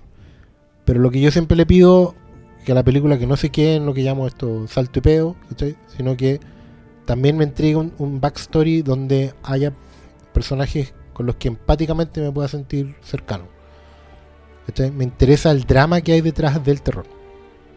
Uno no se asusta solo porque eh, porque la situación en sí, el contexto te aterroriza, sino que hay una historia previa y una historia posterior que con la que siempre me gusta empatizar. es verdad. Ejemplo, en El Exorcista, por ejemplo, lo que más me gusta del Exorcista no es tanto el tema de, Merrin contra Pazuzu ¿cachai? y Carras, sino el, rollo que tiene el padre Carras con su propia crisis. ¿cachai? Su crisis de fe y, su, y su tema con la madre. Ese drama que está constantemente de sentirse culpable, sentirse culpable, está muy bien expresado a lo largo de toda la película. ¿Cachai? Y independiente que se te aparezca el diablo y que se que posea a la niña y la haga girar y vomitar y todas las cuestiones. Al final, la fuerza de esa película está en el sacrificio donde el padre Carlos se redime, ¿cachai? De su propia culpa y de muchas otras cosas más. Otra película, por ejemplo, por dar un ejemplo como al parecer todo lo contrario, es por ejemplo el, la Juon, esta japonesa que después hizo un remake de Grudge. ¿cachai? Que la fuerza del drama que había en esa casa de una mujer que había sido asesinada por el marido, ¿cachai? Que había muerto con su hijo, toda la cuestión. Y esa rabia que quedó en el lugar fue una cuestión que no podéis dejar de empatizar con eso. ¿cachai? O sea, en el fondo me refiero a que yo siempre a, las- a estas películas les pido un, un, backstory fuerte, una, una historia con la que pueda empatizar. ¿Cachai? Y aquí en el conjuro sentí que eh, había algo ahí, había algo interesante en, tomar un matrimonio que, están en, distintos niveles de, fe, digamos, porque uno es el que flaquea en este caso, que está, está sintiendo que ya no más. En la primera es el, es el, marido. Y, la otra parte, en este caso la mujer, es la que lo afirma y lo lleva adelante. Y claro, y eso queda como insinuado en la pasada, pero no se profundiza mucho. Y no tiene mucho que ver tampoco con el, con el, con el conflicto final, digamos. Con la No- acción. Claro, sí, no es verdad. podéis sacarlo y la cuestión anda igual. Igual se terminan enfrentando con el, con el demonio y toda la cosa. En el Conjuro 2, como que subvierten un poco eso, pero también siento que no, no profundizaron más allá, y en realidad lo que hicieron fue convertirlo en una suerte de... Yo sentí el Conjuro 2 más como una película tradicional de superhéroes. ¿Cachai? Sentí que respondía en algunos momentos a ciertas fórmulas. A una fórmula como que tú podías tener más casos sucesivos de esto, independiente que la historia real como que ya se agotó, porque en realidad los Warren tuvieron como cuatro casos connotados y ya están todos documentados. Es verdad, ¿cachai? es como... Eh, pero quedó así como ya, que bring me the next. Sí, y es, como Eh, y es como apariciones, como no sentís, por ejemplo, que el, que el espectro del Conjuro 2, que es esta monja, que yo le digo Sor Marilyn Manson, Sí. eh, la weá no tiene nada que ver con nada. Es un personaje que aparece, ¿cachai? Y es un personaje que como de, como si fuera de una galería de supervillanos, en el fondo. Claro, es, es como, es como el es como el, el mono, es como la caracterización, es como la imagen que tú la veís y es como, wow, esta weá es buena, lo reconocís porque es un buen diseño de personaje, sí, ¿cachai? Y la weá te da miedo y la weá se, se va a llenar de Halloween y de zombie walks y de Comic Cones, van, a van a aparecer las Sor Marilyn Manson porque está bien hecho el personaje. Sí. Pero, mm, puta, es verdad lo que sí, weón. Parece que, parece que acabáis de identificar lo que a mí también no me llena de estas películas. Porque las encuentro buenas, encuentro que están bien hechas, que tienen buenas secuencias, que son efectivas. eh, realmente te, in- te inquietan mientras las veis, te dan susto. En ese sentido, cumplen como con la promesa de Casa Fantasma, ¿cachai? De Claro. ir a, de ir a en- entrar a, un- a una atracción que te, va, que te van a asustar. Como que cumple la weá, porque sí te asustáis, ¿cachai? Pero. mm, pero sí, pues falta el drama. ¿Y sabéis dónde se nota justamente la comparación con el exorcista? Porque el exorcista deja muy claro. Puta, lo dejan tan claro que no sé exactamente si es en la novela o en la película. Pero dicen. eh, Merrin explica que la posesión no es para cagarse a Regan, es para No. cagarse a los que están alrededor. Sí, pues, es para torturarlos a ustedes. Es para que ustedes lleguen a su. vean la oscuridad, para que flaqueen, para que sientan que, que dudan, ¿cachai? Por eso es fundamental la escena en el. En el exorcista, en que el weón le tira agua de la llave. Le tira el agua- le dice que es agua bendita, se la tira y la pendeja reacciona gritando y le dice, me quema, me quema. Y después le dice a la mamá, esto es agua de la llave. Onda, yo no puedo ir al Vaticano a conseguir permiso pal- porque el diablo quiere que dudes de todo. ¿Cachai? Es como parte de su. Y por eso el clímax de la película El Exorcista, el exorcismo, no es tanto acción, sino que es más ese tipo de weas que Carras flaquea. ¿Cachai? Claro. que Carras finalmente cede al diablo hablándole con la voz de la vieja y el weón se rompe. Y es como no es mi madre. Y el weón llora. Y ahí Merrin le dice: Loco, déjanos solo. Claro. eh, tenéis que salir. No, no eres capaz de continuar porque caíste en, en- en la trampa. Y después la pendeja mata al weón fuera de cámara. ¿Cachai? O sea, ni siquiera te dan esa acción. Como que lo que importa es lo que les pasa a los personajes todo el rato. Como el impacto emocional en los weones que tiene lo sobrenatural, lo demoníaco, lo que queráis. Pero en estas weas del conjuro, que siguen súper cerca la- la- el, el modelo del exorcista, Sí. es todo lo contrario. po. O sea, piensa en el clímax del Conjuro 2. El clímax del Conjuro 2 es esta loca prácticamente teniendo una lucha cuerpo a cuerpo con el, con el, con el demonio, que a esta altura ya es un efecto especial así muy digital, donde el demonio es capaz de azotar gente contra las paredes, ¿cachai? Entonces ahí tú llegáis como... Yo ahí sentía, ¿cuál era el punto? ¿Por qué, por qué este demonio, si podía hacer esas weas, por qué no hacía eso desde el principio? ¿Cachai? Como, ¿por qué la pelea es, es tan de, de un weón colgando, literalmente de, de un precipicio? ¿Cachai? Como, como que se van, se van por el lado superficial y no cumplen con el con eso tan bueno que es, que es el terror, que finalmente el, el buen terror es, es buen drama. Claro, ¿no? y, son, y son cosas que, por ejemplo, en- Cristian no ha visto la 2, pero sí vio la 1. ¿cachai? Y que, que en la 1 está muy contenida, pero en la 2, como siguiendo la fórmula de la secuela, es más. De hecho, ya no tenemos un demonio, sino que, spoiler, tenemos dos. ¿Cachai?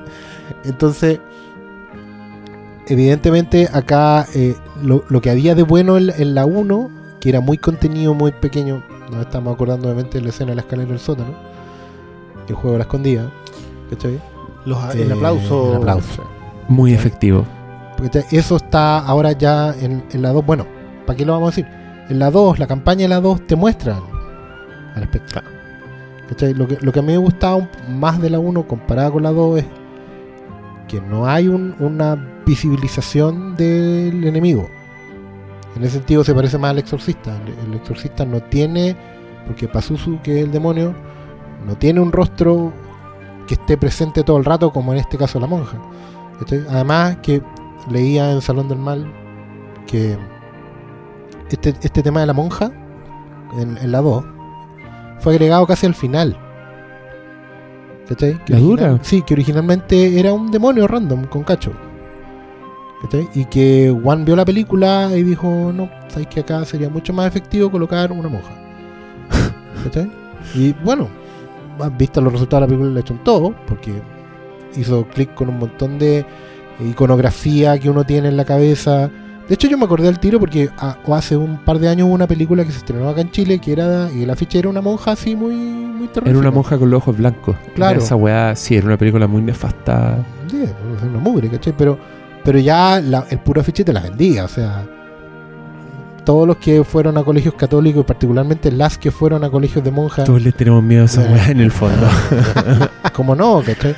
Pero, pero lo que le faltaba en el conjuro de justamente hay una frase suelta en un momento que la, la, la Lorraine, creo que se llama la, Sí, sí, sí. la dama, eh, dice, este demonio nos escogió a nosotros, a pito de nada, porque por último Pazuzu en El Exorcista tenía una lucha con Merrin anterior. Eh, acá no, acá los escogió porque probablemente ellos son los más connotados cazafantasmas del mundo. Y, se, y dice, y se está aprovechando de mi educación, ¿cachai?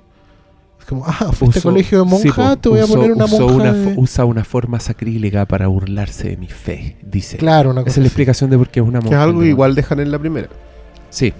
Sí, es que O sea, no lo- hay- los personajes son inevitablemente muy religiosos. Pero no, no les pasa, o sea, yo me parece súper interesante que sea el exorcista al fin y al cabo el punto de referencia por, por razones más o menos lógicas, digamos. Pero, pero a mí me pasa también con eh, la profecía. O sea, que son probablemente los dos, los dos que antecedentes, claro, de terror más clásico, pero que no eran ejercicios de género, eran dramas muy bien construidos que eh, utilizaban eh, el recurso terror porque, porque era un componente dentro de... Claro. Quizás no tanto de la profecía, la profecía igual con los años uno la vuelve a revisar y tal vez no tiene el mismo, la misma fuerza, excepto dos o tres secuencias que son, son notables. Pero a mí sí me pasa con este tema de que hoy día el terror, como muchas otras cosas, son ejercicios de género. O sea, el Día de la Independencia es un ejercicio de género. Claro. Y yo, yo tampoco había visto el conjuro cuando, cuando nos pusimos de acuerdo para, para hacer este podcast. Yo traté de alcanzar a ver el conjuro 2, no, no, no lo logré, digamos, pero me, me, me puse como tarea a ver la primera.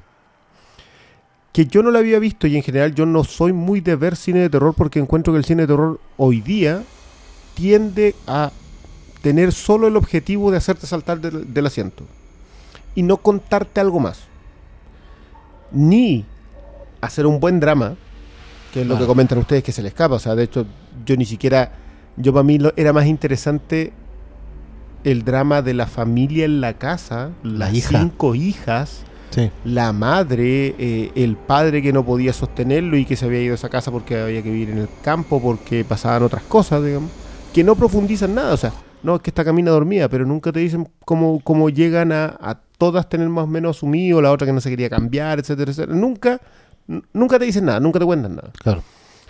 Pero El Conjuro es una película particularmente aterradora. O sea, eh, eh, es de esas cosas que el, que el espectador medio que llega al cine sale con. Probablemente si alguien le aplaude justo atrás mientras va bajando la escalera, se- le, le- le pasa algo. Entonces, llegáis a eso. Yo vi el conjuro, digamos, parándome, haciéndome un sanguchito, tratando de, de evadir un poco lo que me iba pasando y me asusté igual. Entonces, Claro, el Conjuro 2 probablemente es el mismo ejercicio de género con eh, más vicios. Sobre todo en el sentido de que hoy día la idea es sacar, vamos a la otra. Y, Exacto, es más vicio y se, y se nota como el, el intento de hacer saga. Que igual se notaba en la 1, pero de alguna forma Sí, en la uno hacía peso lo de Annabelle- el otro. Lo de Annabelle lo está en el aire. dejan muy bien es armado, que a mí o sea, me, dio, no es- me dio mucha risa porque, claro, la- el Conjuro 1 al principio me recordó a las de James Bond. Como que tú Sí, abrís claro, con un sí. caso, Abrís con, el, abrís con el caso aislado. claro, ¿cachai? Que no era aislado. Claro, pero, pero a mí me pasa eso, que, que- y, y claro, acá me hace muy mal haber visto el conjuro, que es de hace, ¿cuánto? ¿Cuatro años? Creo que sí. No, ¿Tres años? Dos. ¿2013? Una Bueno, cosa así, pero como- estamos hablando de que entre medio vino Anabel y después... Sí. Y ver eso y, des- y haber visto It Follows y The Witch entre medio. Entre Ah, comillas, Sí, entre igual medio. claro. ¿Por qué? por- Porque ambas son películas, una revisionismo del slasher, apuntando al fondo del slasher, y la otra, bueno, ya le dedicamos un podcast a The Witch que, oye, todo esto me mataron. Tengo que mencionar esto porque llega un amigo al que no veo siempre y, y llega un día a la tienda y comentamos de que habíamos visto La Bruja y él me dice que a él La Bruja la vio y dijo, está tan emparentada con la cinta blanca De Haneke. de Haneke. Y, me, y fue así como, como que te, cuando te dan un mazazo, ay, ¿por qué no se me ocurre a mí eso? y claro, son hermanas así, pero completamente. Y siendo una de, de las que va a llegar a- la- de que llegó a nominar al Oscar y a Michael Haneke y todo lo que queráis, pero están, son súper similares en el sentido de la estructura, lo que tratan de decir, lo que tratan de explicarte. Obviamente el, el recurso del terror en The Witch es otra cosa, pero el fondo hoy día no está en, en la película de terror, en el ejercicio de género. Sí.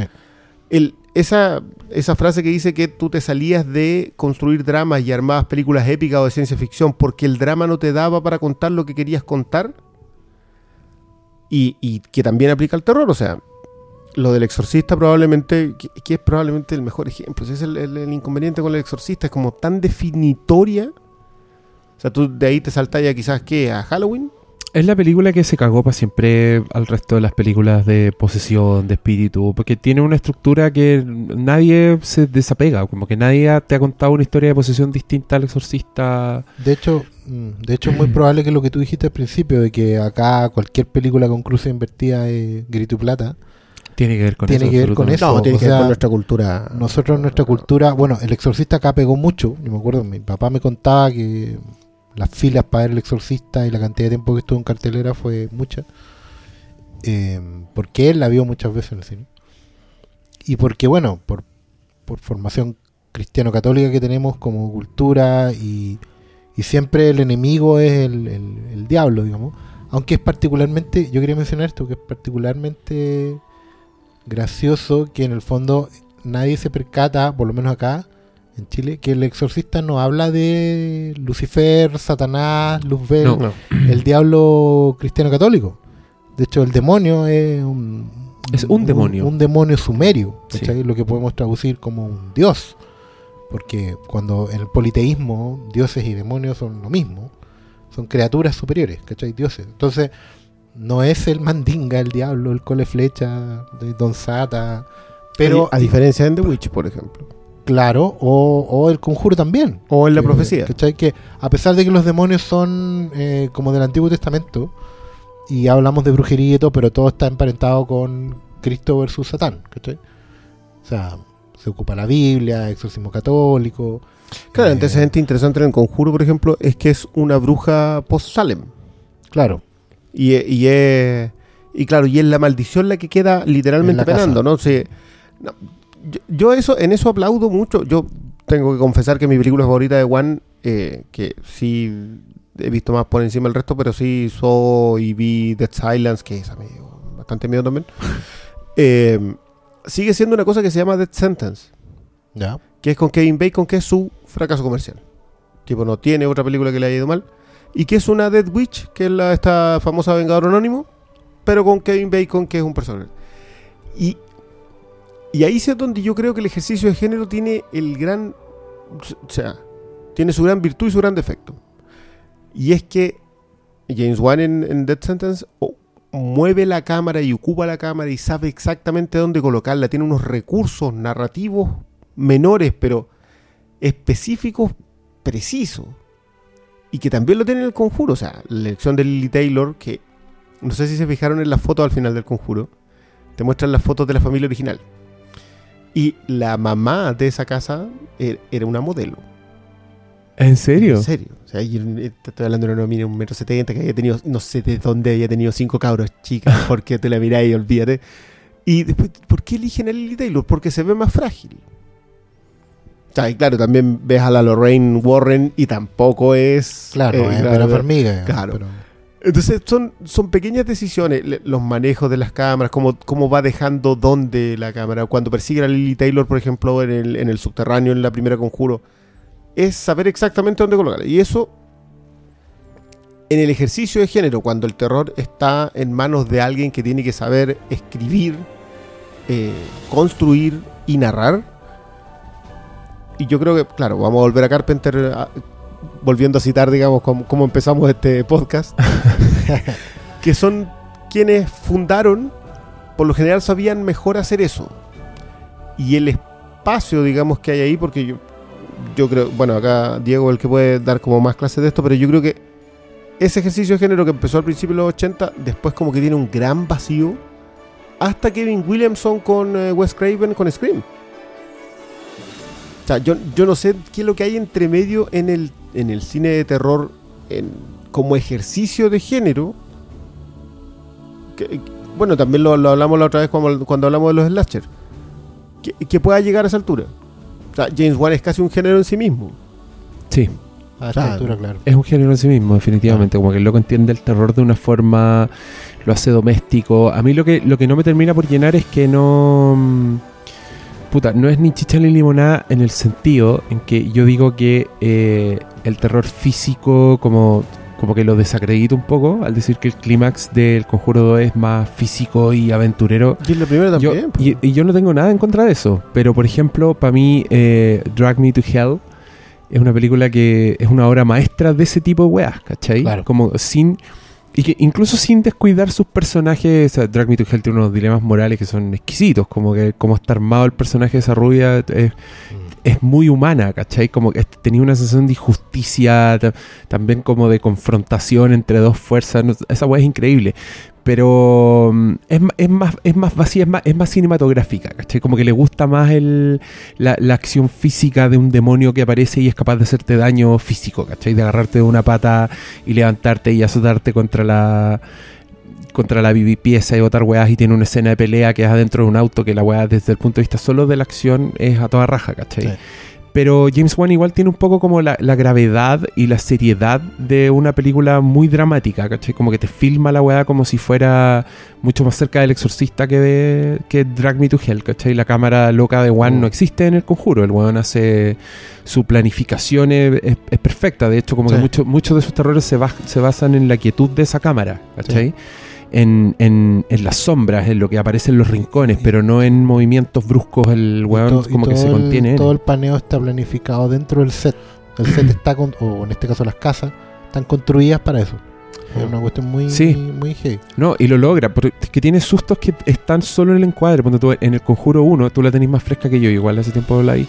Pero tiene una escena en que la Vera Farmiga tiene una visión y está hablando con el Patrick Wilson y el loco la mira como, ¿qué pasa?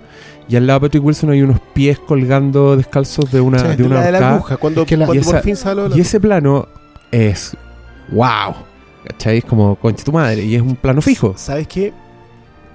Cuando, cuando hablaste a propósito del- de, la cámara calma, me acordé mucho lo que, lo que dice Scorsese en, en- en- en, en el documental que viene incluido en la en lo de Val Newton. Que, y bueno, a Scorsese, si hay alguien a quien le tira flores después de Anthony Mann, es a Robert Wise. Que es el, el autor de esta frase de que tú no tienes que mostrar lo que te aterra. Robert Wise dirigió una de las primeras películas de Casa Embrujada, The Haunting. The Hunting. que no lo muestras, lo dejas ahí detrás de la puerta. Y, y- y de hecho en el conjuro, en la primera, hay una escena que es eso de texto, porque no te muestran lo que hay detrás de la puerta. La y una de de las niñas niñas. no lo está viendo. La otra lo ve detrás tuyo, hay algo, y dice que nos va a matar. y la otra niña está justo delante de ese algo que está oscuro, pero no lo ve. Y que es finalmente lo que cierra la puerta, y ahí es donde como que se le escapa. En vez de no mostrarlo, lo muestra con el impulso. Al final. Claro. Entonces, sí ti- tiene la base, que eso es lo que tú decís que no es chicha ni, ni limonada. O sea, tiene la base, pero termina haciendo el ejercicio de género. Lo que pasa es que Juan es particularmente bueno haciendo el ejercicio. Sí. Claro. Entonces, independiente que no, que no pueda, pueda no tener el eh, trasfondo plenamente resuelto, sí tiene la, la ejecución plenamente resuelta. Entonces, yo, yo no sé si no vería una siguiente. Y probablemente vea el Conjuro 2 porque que me quedo pende- la Te voy a quedo. ver de día, digamos, pero, pero No, es que, que igual entretienen, si no, no nos vamos a negar. O sea, entretienen en el sentido de Pero que es eso. te tienen metido. Y, y claro, y en ese sentido yo también sentí que la secuela era muy como est- estar metido en una serie. ¿Cachai? Estamos viendo una segunda temporada o un nuevo capítulo de esta serie. ¿Cachai? O- otro caso al cual se enfrentan nuestros Sí, investigadores a mí, a mí me- favoritos. Eso sí, lo- te lo comenté a ti en, en lo que a mí sí me aterra más saber que los Warren son, Reales. entre comillas, científicos Mm. del tema. Porque, porque para mí ahí tomaba un poco más de peso. Claro. Entonces, claro, como que eso compensaba que no estuviese tan bien construida. Mm. No, en, en el sentido dramático, digamos, en que los personajes tuviesen un Es trasfondo. bueno el ejemplo que tuviste sobre la, la escena del Conjuro 1 de la pieza de las niñas. Porque efectivamente la parte de, de la, de la puerta, el terror de lo- la oscuridad detrás de la puerta es un terror muy familiar. Es como el del terror de bajo la cama Claro. o el del ropero, que también está en esa, en esa película. Sí. Y de hecho todo está muy bien construido, muy bien filmado, hasta... Y esa, esa, esa secuencia termina con la visión de la bruja arriba del ropero. ¿Te acordás? Claro. ¿Te acordás que termina Que es con un todo eso? la- un la- la bien, cabra chica, sí. Bien terrible. Es como bien terrible. Pero también es, eh, es el punto de no retorno. Ahí ya mostraste a la bruja y esto ya es. Ya entramos en, en mate- como en terror convencional. Hasta ese momento, el conjuro 1 es todo visión, mito, ¿cachai? Es lo que yo te cuento, es la inquietud que yo te traspaso con lo que no veo, con lo que siento. Y ahí ya la cosa toma cuerpo. Y ahí tú tenés que empezar a decir, bueno, ya. Y ahí empiezan a aparecer las patitas de la, de la, de la colgada que tú dijiste. ¿cachai? El problema para mí con el Conjuro 2 es que, como parte del otro pie, ya aquí, partiendo por la monja, el, el terror está visibilizado todo el rato. Claro, ya, no puede recurrir, no Claro. puede devolverse a los O útiles. sea, Está, los- está visibilizado y a mí lo que no me gustó es que no tiene historia. No. Yo vi, yo vi un tuit de Ortega que la vimos en la misma función ¿Ya? Y que el loco decía que era mejor que la 1 porque tenía más historia. Y yo estoy súper en desacuerdo. Yo encontraba que acá los monos aparecían porque sí. Como cuando tú este, el, el- el hombre torcido, Claro. que lo nombran y que también se siente como otro supervillano que aparece. Sí. El weón había, hay un zootropo en, Sí. en la casa de los Warren porque en este, en el universo de James Wan los juguetes son todas unas weas espantosas que no deberían existir en la habitación de, hecho, ningún niño. paréntesis, ¿han visto la muñeca real de Annabelle? Sí, para cagarse la risa. La una más tierna es- del mundo. Es una pepona. ¿En serio? Sí, weón, si no sé por qué. Es una muñeca de trapo muñeca con normal. carita de emoji. Y Ah, bueno, una chasquilla, es normal. colorina Pero, con pero ¿por qué no usó eso? Es más aterrador que esto otro. Por No. supuesto, pero No, es muy tierno. Es ridículo. es ridículo. O sea, tú veías esa muñeca, más encima es gigante. Entonces aparece la foto real de los Warren que sí tenían esta pieza con cachureos demoníacos. Y está en la misma vitrina que dice no abrir bajo ninguna circunstancia. Y tú veías ese mono adentro que más encima cabe apenas. No es como esta muñeca. No, bueno, no Sí, sé. Es que- bueno, es que si es algo, si algo que le daría, si algo que le daría a un niño, sí o sí. Claro. ¿Cachai?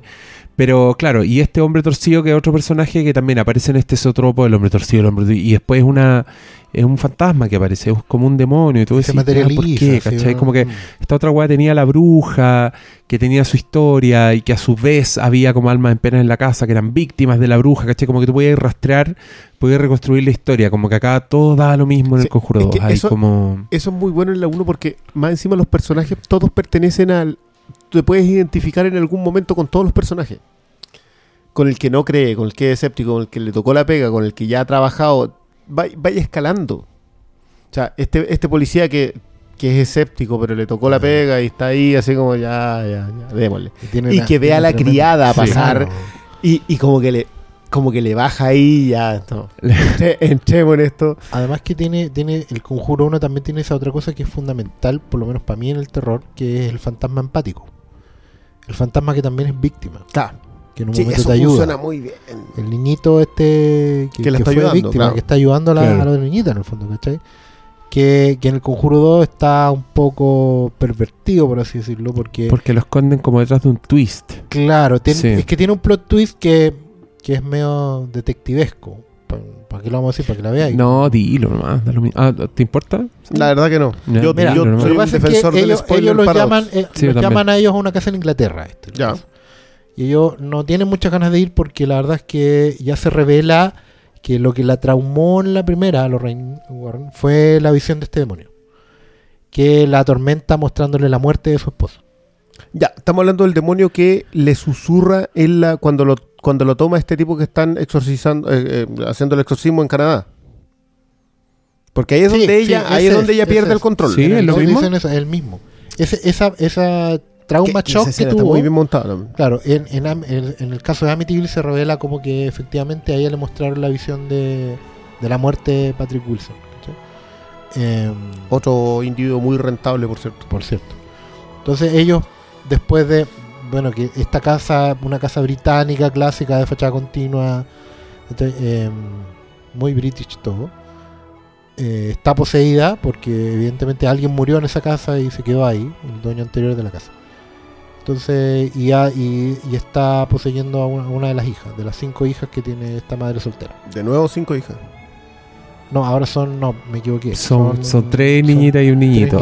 pero es muy No, son parecida. dos y dos, pero son dos y dos. Porque Es hay muy uno que era tartamudo. Es muy parecida a la dinámica igual. Bueno, pero la verdad es que al final eh, todo esto se revela como un plot twist porque en realidad el, el- el- el- el fantasma de la casa está poseído por este demonio mayor.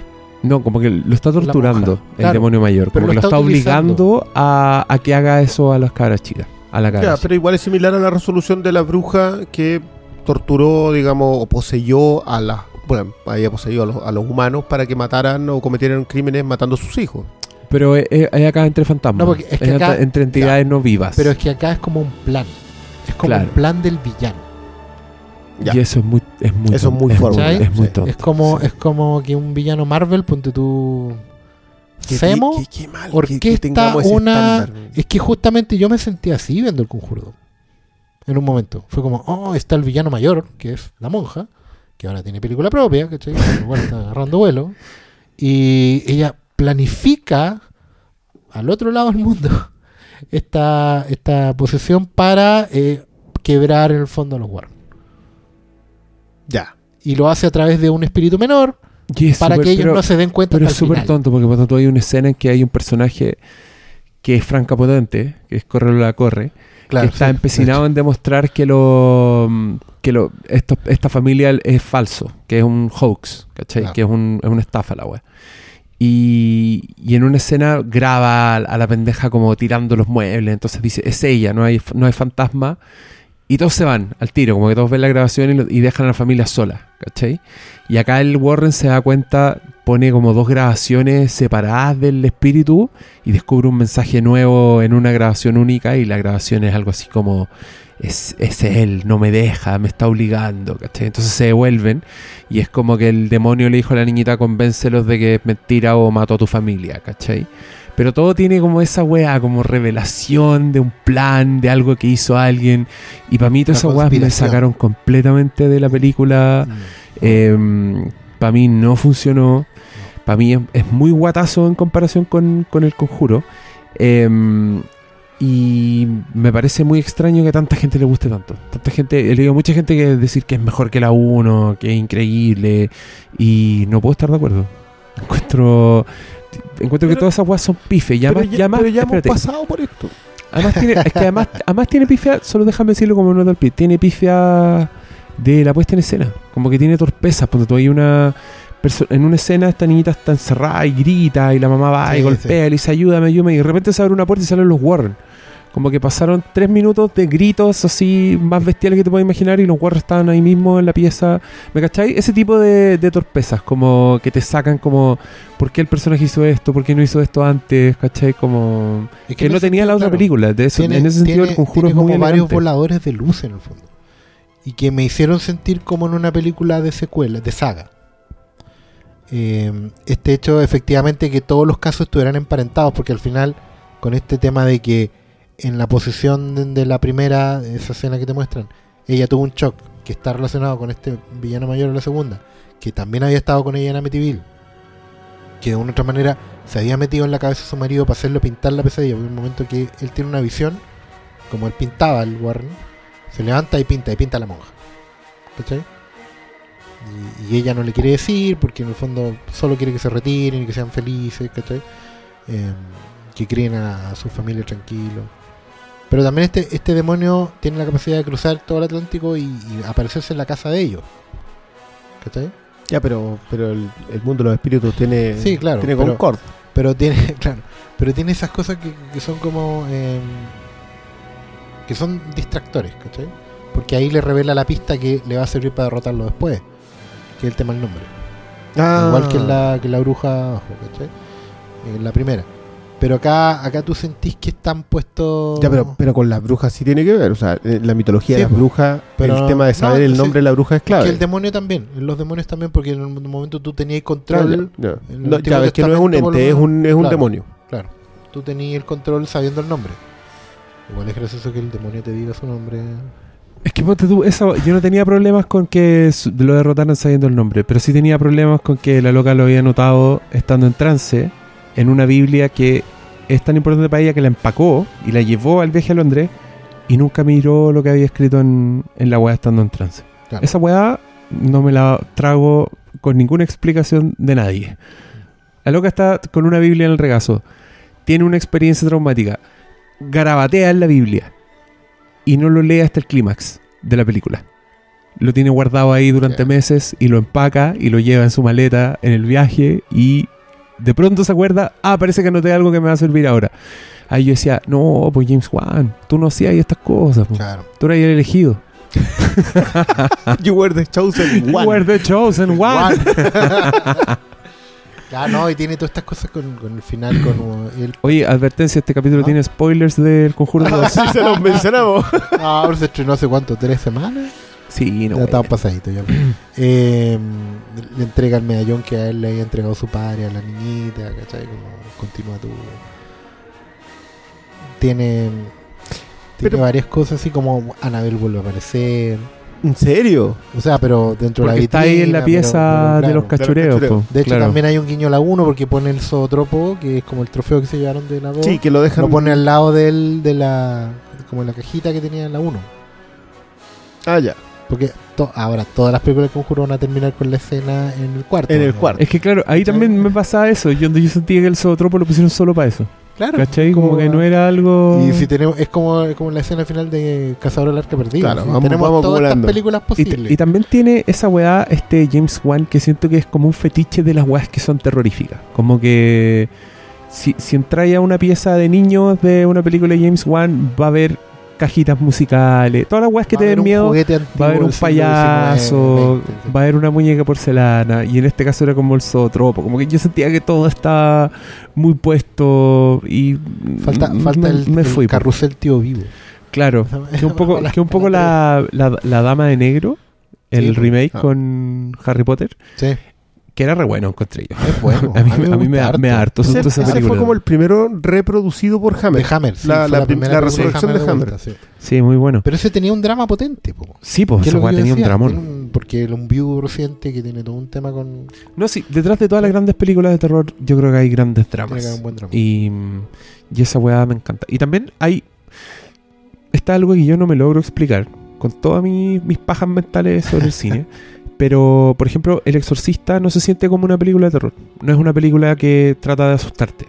No hay. No hay tensión innecesaria.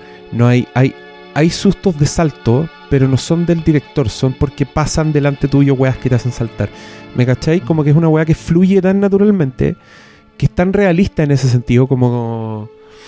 Como, puta, no sé explicarlo, pero también, también me pasa con Texas Chainsaw Massacre, con la película original Sí. del 74, un año después del Exorcista. Sí, pero es que esa es aterradora. Que son, es- son que- ejercicios distintos. Pero que es una, pero que también es una película que transcurre frente a ti. No es como una weá donde el personaje eh, va a estar escondido en un closet sin hacer ruido porque claro, un pero- personaje eh, entra y le ves los pies. ¿Me cachai a lo No, que voy? es- Es que es Como distinto. Yo, eh, o sea, yo creo que esa es una película que siempre, siempre es bueno revisar. Porque ¿Cuál? el, eh, La Masacre de Texas. Sí, Porque es una película de terror en el sentido en que lo que tú estás viendo es aterrador. Pero no porque te la estén construyendo de manera que te asuste. no te la- y, y- pero a la vez el estilo es demasiado fuerte. Es como el- lo- en el sonido usan taladros, usan ruidos desagradables, ¿cachai?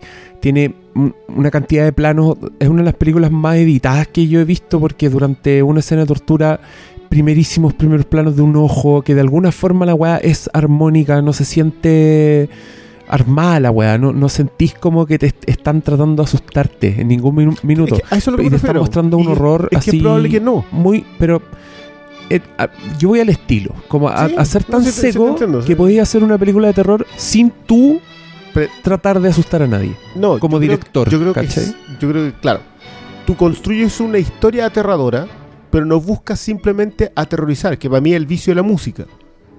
claro por ejemplo que, para mí es un vicio más o menos importante y que, y que es- pero decidor en la, en, en- en la película que, que no busca, digamos, trabajar de otra manera. De hecho, tú puedes seguir a músicos que hacen películas de terror y, y entender más o menos los vicios como al tercer track. O sea, te sabéis que ya acá viene una parte que te... su marco el trami Claro, una gente como, o como Christopher Young en los viejos Christopher Young Claro. sí. Pero, ¿a qué, qué es lo que, en, en- en- digamos, se le llama el, el, el violín? Que es cuando entra el... Mm. Y que, y que es para hacerte saltar. Y eso a mí como ejercicio no me gusta. Independiente de que esté muy bien ejecutado, que en el caso del conjuro. Pero claro, el caso del conjuro está superlativamente ejecutado. Toda La, la escena en la que tú hablabas, que es cuando, está, cuando la mina se da vuelta y ve los pies. Sí. Que para mí es mejor la de la sábana. ah la, que es una Notable. silueta Que la de la sábana es La notable, notable. porque más encima... ¡pop! Y tú Mm. sabes que lo que viene después es más aterrador todavía porque agarra a Lily Taylor. sí Entonces, es esa construcción escalada que tiene James Wan que a mí me gusta más, pero. Pero claro, él está buscando asustarte. Y, y- y yo por eso tengo esa lejanía con el género. Es como que la película de acción busca que tú veas explosiones. y la comedia busca tirarte el chiste para que te rías. Y la película de terror busca ponerte el violinazo para que saltís del asiento. Ujú. Ahí es donde, donde a mí se me cae un poco el género. Porque la bruja, por ejemplo, no te busca, no, No, busca asustarte, te está No. contando otra historia. exacto Y el caso de It Follows también es lo mismo. También. Y, y por hablar de dos recientes, porque yo creo que para atrás igual podéis buscar varias más. Pero, pero por eso de repente me siento un poco lejano a este género, pero también entiendo su éxito. Porque de la misma manera que tú vas a ver la comedia que es el mega éxito, vas a ver la película de terror que es el mega éxito. Vas a buscar la emoción, claro. entre comillas, fuerte. Va a haber una buena, anda a ver la mejor, digamos, o lo que dicen todos que es la mejor. De hecho, a mí me pasa algo porque, em, a propósito del éxito del Conjuro 2, y fue un comentario que me hicieron de Game of Thrones. Había un, hater de Game of Thrones que decía, "Ay, todos ven la porquería y le ha puesto el tiro que cuando termine va a sonar como guatapique porque... Y lo decía a raíz de que no, él consideraba que no era tan buena como podría ser que con el tema, con el personaje, con el presupuesto, siempre se queda como a medio camino. Y es que si yo lo veo desde ese punto de vista, que la serie no es tan épica o no es tan política, o no, sino que tiene mucho de todo, pero nada, un poco de todo, pero no mucho de, algo, ¿cachai? Y claro, en el fondo la fórmula al final es como un poco el equilibrio de eso. Es darte un poquito de todo para ir satisfaciendo todos los paladares posibles sin pasarte de rosca con ninguno, pero que no te falte de otro.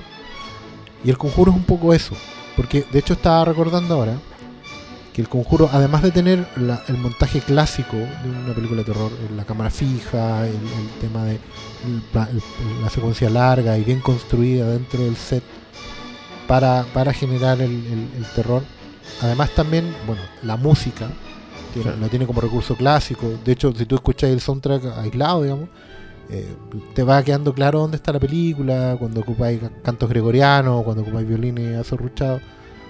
Y además, James Wan incorpora el desaturado, que yo lo empecé a ver en películas más orientales de terror.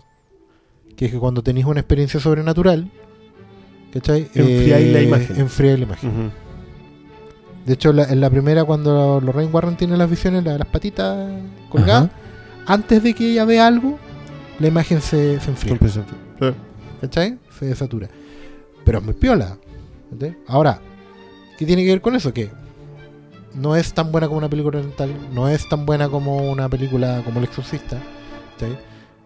Pero tiene poquito de todo esto. Claro. Entonces al final no salís ultra satisfecho, pero tampoco salís decepcionado, porque tiene, tiene todas las teclas. Algo Es que eso, es, así, es como, es, un, es como un zapping del terror, es como un Claro. greatest hits. Un greatest hits, tal cual. Sí. Sí, sí, sí, ¿sabes lo que pasa? Yo, yo siento como que nadie está componiendo, todos están interpretando. Y claro, James Wan es casi. No sé, igual me va a tirar una onda, es, es Frank Sinatra. Es Sinatra. O sea, el tipo no, ni siquiera canta, recita Claro. y le salen impecables. Pero, pero yo quiero a alguien que arriesgue un poco más, quiero un compositor. Y claro, el problema es que hoy día los compositores están relegados a la canción, digamos. Con la cosa indie. Claro, la cosa indie. canción. Entonces, yo entiendo el como, como la tirria con el indie horror, porque es más lento, es menos efectista, es, es- Y toca algunas teclas, Claro. no todas. De hecho, los que no han dicho como- que la hay- bruja es mala porque no me asustó, porque ya lo he visto, porque es predecible, son Claro. compositores minimalistas. porque está tocando otras teclas. Oye, a todo esto, esta semana se estrena La Bruja en el cine. Mañana. Va- Hay que ir a verla. Sí, yo, que tengo muchas ganas de ir a verla. Que. Y, y tengo mucha curiosidad por ver cómo va a reaccionar el público casual, que es este que se mete... El que hace que películas como El Conjuro sean un éxito de que taquilla. toma la decisión en la fila de la en la fila porque de ve la un póster con cruces das vueltas. La bruja también tiene estas weas, también tiene un carnero, tiene, el- tiene iconografía satánica, entonces además que van a caer algunos que van a estar esperando El conjuro. el salto a Sor Marilyn Manson y que van a quedar ahí. Van a esperar una hora. Convengamos que la, que la entrada en la, en, eh, en la bruja te da por lo menos para 40 minutos más. Sí, es verdad. De- Es o, verdad. o te provoca rechazo inmediato. O sea, igual, sí, hay pero- gente pero- que no ha pasado de esa secuencia. Es heavy. Porque te No, es heavy. dicho, ¿te la- la Sí. que han ido a volver a la tienda alguna? Nah, Como- que- no, no, sí. Qué pero como, vergüenza. Oye, pero no, no, no, pero, güey". pero es que a mí, o sea, eso es lo que yo quiero que pase con una película de terror. Yo espero que el director haya querido que pasara eso, o sea, que tú te sentáis provocado, no simplemente que quieras seguirlo viendo porque te produce una emoción, sino que, que, te, que te arrastre algo. Hermoso. Claro. Oye, eh, yo, yo dije que iba a haber un concurso. Vamos a regalar Oh. una maqueta. Esa, esa foto que subí a Facebook es una maqueta de una caja De Anabel. grandota que viene con una nave de Independence Day Resurgence. Ahora saben qué nave es o no. Es la. Ah, sí, pues es la. Era la, la que remolcaba. el remolque, El ya. remolque. perfecto. El remolque lunar. Para los Era- clavieros, eso tenemos. Tanque con. Tenemos el espacial. remolque lunar, una nave muy importante de la película. Viene con su base, viene con las alitas, con todo. Ustedes tienen que armarla. So- son tres pasos por lo que veo ahí en las instrucciones, así que no se asusten. Pero está filete oficial, viene con certificado de autenticación. Porque- sí, porque es Authentication. una edición limitada. Es una edición limitada de solo 360 maquetas existen en el mundo y este es el número 343. ¿Cómo lo sé? Porque estoy viendo el certificado que viene con la maqueta. Y vamos a regalarla entre los que nos comenten en el post SoundCloud de este, de este mismo podcast. Yo me, me tengo que crear la cuenta de SoundCloud. Lo- lamento no haberlo Pero hecho. no quiero que digan, ay, yo me quiero ganar la maqueta. No, quiero que hagan un comentario usando puras palabras que empiecen con la misma letra. Eso quiero. Entre los que comenten usando puras palabras con la misma letra, vamos a sortear esto. Un ejemplo, alguien que diga, pucha, podría perderme películas pulentas por partido. partido, por, por participar. Eso, ya, ese comentario Ya está vetado. es- gana. No, entra al sorteo. Ustedes sean ingeniosos, vean lo que hacen, pero ¿Tú crees que más de alguno te va a tirar el meme de la cabra chica china esta que sí? ¿Y yo, yo qué? ¿Me voy a poner a llorar acaso? No, Soy más fuerte que eso, Briones. no, eso. Comenten usando la misma, la misma letra. Sorteo las en el palabras con la próximo misma letra. programa. Sorteo en el próximo programa. Y el premio tienen que ir a buscarlo a la oficina de Filmico. Así que si salen los Sí, típicos ahí que viven en la. Lo sea- siento, amigo. Si puede mandar a alguien a buscarlo, concurso. o pagar el envío. O, pague, o salir pague, sí, porque esa cajita no le va a salir barata. Sí, esa amigo. cajita no se envía. Y si, y si no, no lo quiere, filo, lo- me lo dejo para mí. Si igual está acá en la wea. Así que, si quieren, si quieren nomás. Oye, ¿y contestamos algunas preguntas? Igual contestamos. sí. A ver,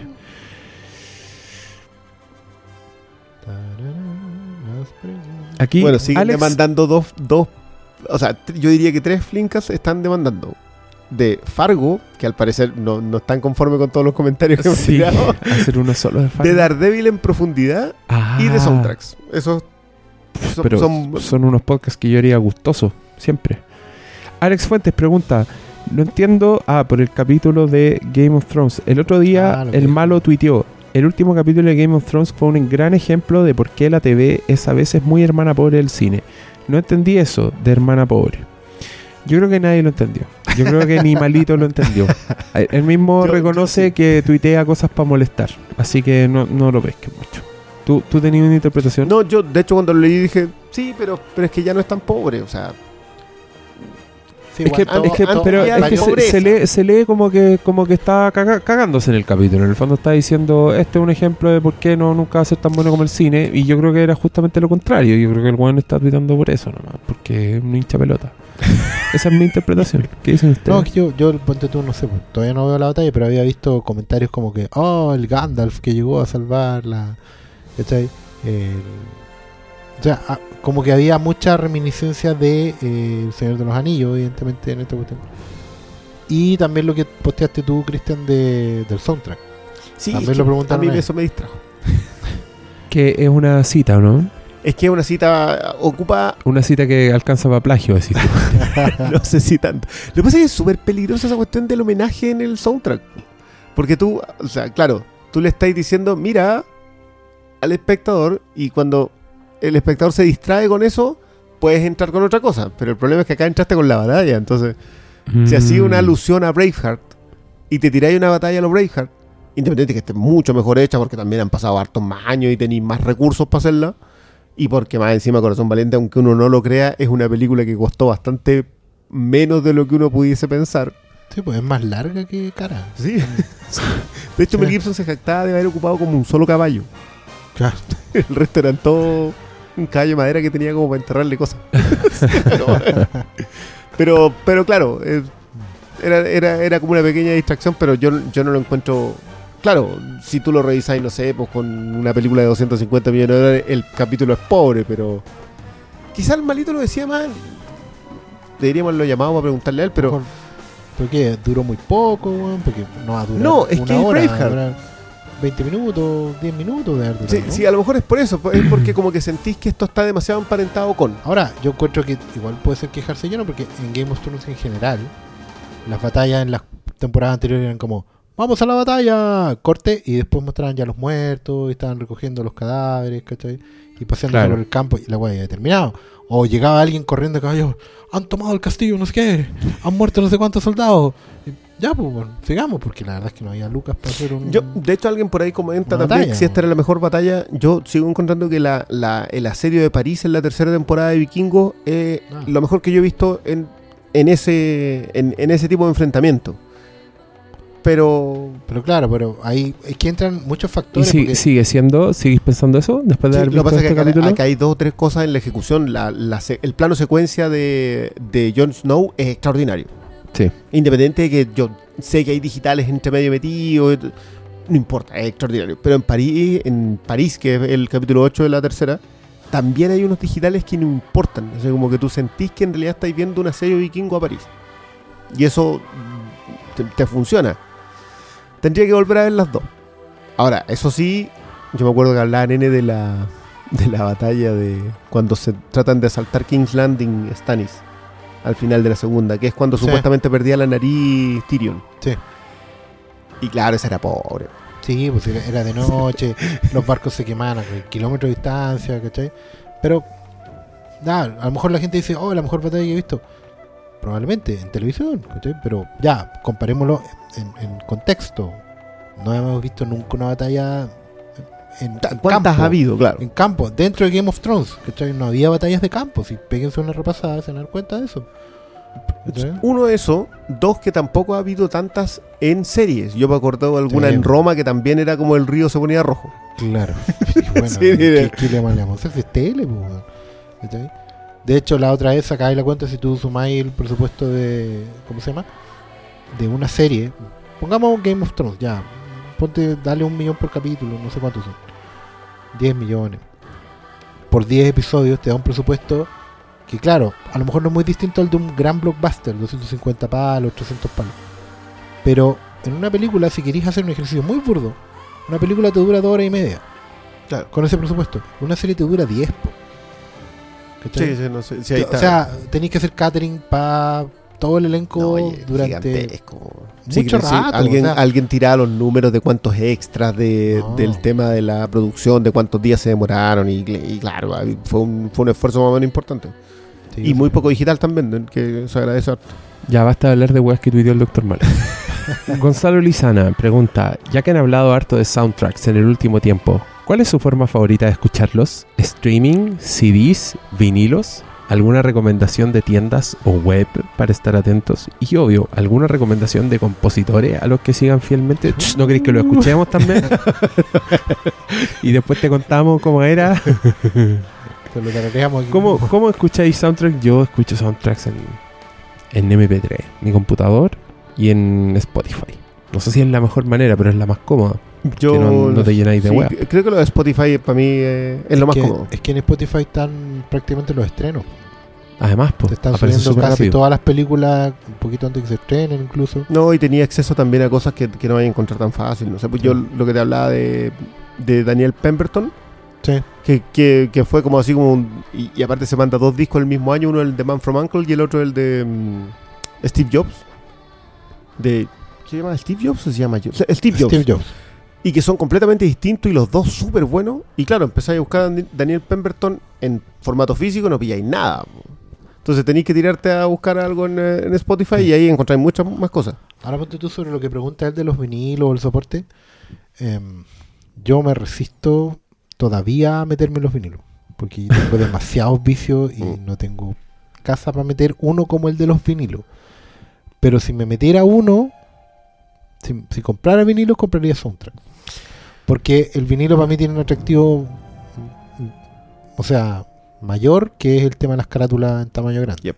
El arte del disco es una wea, pero Qué lindo. ¿eh? es hermoso. Entonces tener una colección de soundtracks es como tener un, Un Laserdisc. claro, no, y, y- que también y- eran hermosos y por podéis eso. colgar y podéis ver y estar No, viendo afiches y películas todo el rato. Además que los soundtracks normalmente son dobles. Entonces A mí, lo que, a mí lo que me gusta adentro. lo que me gusta del vinilo es un poco tonto lo que voy a decir, pero que te obliga un poco a escuchar el disco. Chepo. Como que esa weá de, de saltarte, del shuffle, toda esa weá. No, No. aquí tenés que escucharlo y esa weá con soundtracks puede ser particularmente satisfactoria. Yo, yo Claro. lo hago eso con los CD. Yo escucho en la casa CD, pero en general yo tengo poco tiempo para hacerlo, pero sí, antes de guardar cualquier disco lo escucho por lo menos un par de veces en, en- en formato disco. Eh, y claro, un tema de espacio y un montón de otras cuestiones, pero a mí lo que me disuade del, del vinilo es que yo en lo personal soy de los que salieron dos discos de un compositor y me compré los dos discos. Hiciera eso con el vinilo y olvídate, vendo la casa, Claro. para pagar. Digamos. La, la, la diferencia de precio. Termináis mal ahí. No, no, más Sí. encima que es terrible porque en el, en el caso de- del, del- del más fan del soundtrack, que tendemos a ser unos viciosos muy particulares, no sé, pues Mondo, por ejemplo, saca unas ediciones Oh. de 100 dólares de un soundtrack. Y que son decís, hermosos. "No". Pero claro, El te la- disco, me las el- compraría si comprara el disco de Alien era transparente y adentro tenía un líquido. Sí, la weá era- Son los que sacaron de los de, de los Cristóbal Tapia de Utopía. Los discos eran del color de la temporada. Wow. Uno era amarillo, el otro era verde. ¿cachai? Hoy día me mostraron, por ejemplo, el vinilo de un vinilo de Star Wars, no sé de cuál, pero que tú colocabas el disco, apagáis las luces y lo ilumináis de arriba con una lámpara o una linterna y se generaba un holograma de una nave. Que girando. Conche tu madre. Un halcón milenio por el otro lado, un TIE Fighter por el otro. eso es para acompañar la experiencia, es sentarte en tu Claro. Berger, ¿cachai? Bueno, eso es lo otro. Si tenéis vinilo, tenéis que tener una pieza de escucha. Porque necesitáis espacio para guardarlo y además para sentarte en un Berger una hora a escuchar, pues, bueno. Mientras lees, y yo, yo, por lo, yo por tener lo menos leo caleta mientras escucho, pero, pero yo. Es que también eso implica que, que no tengáis, digamos.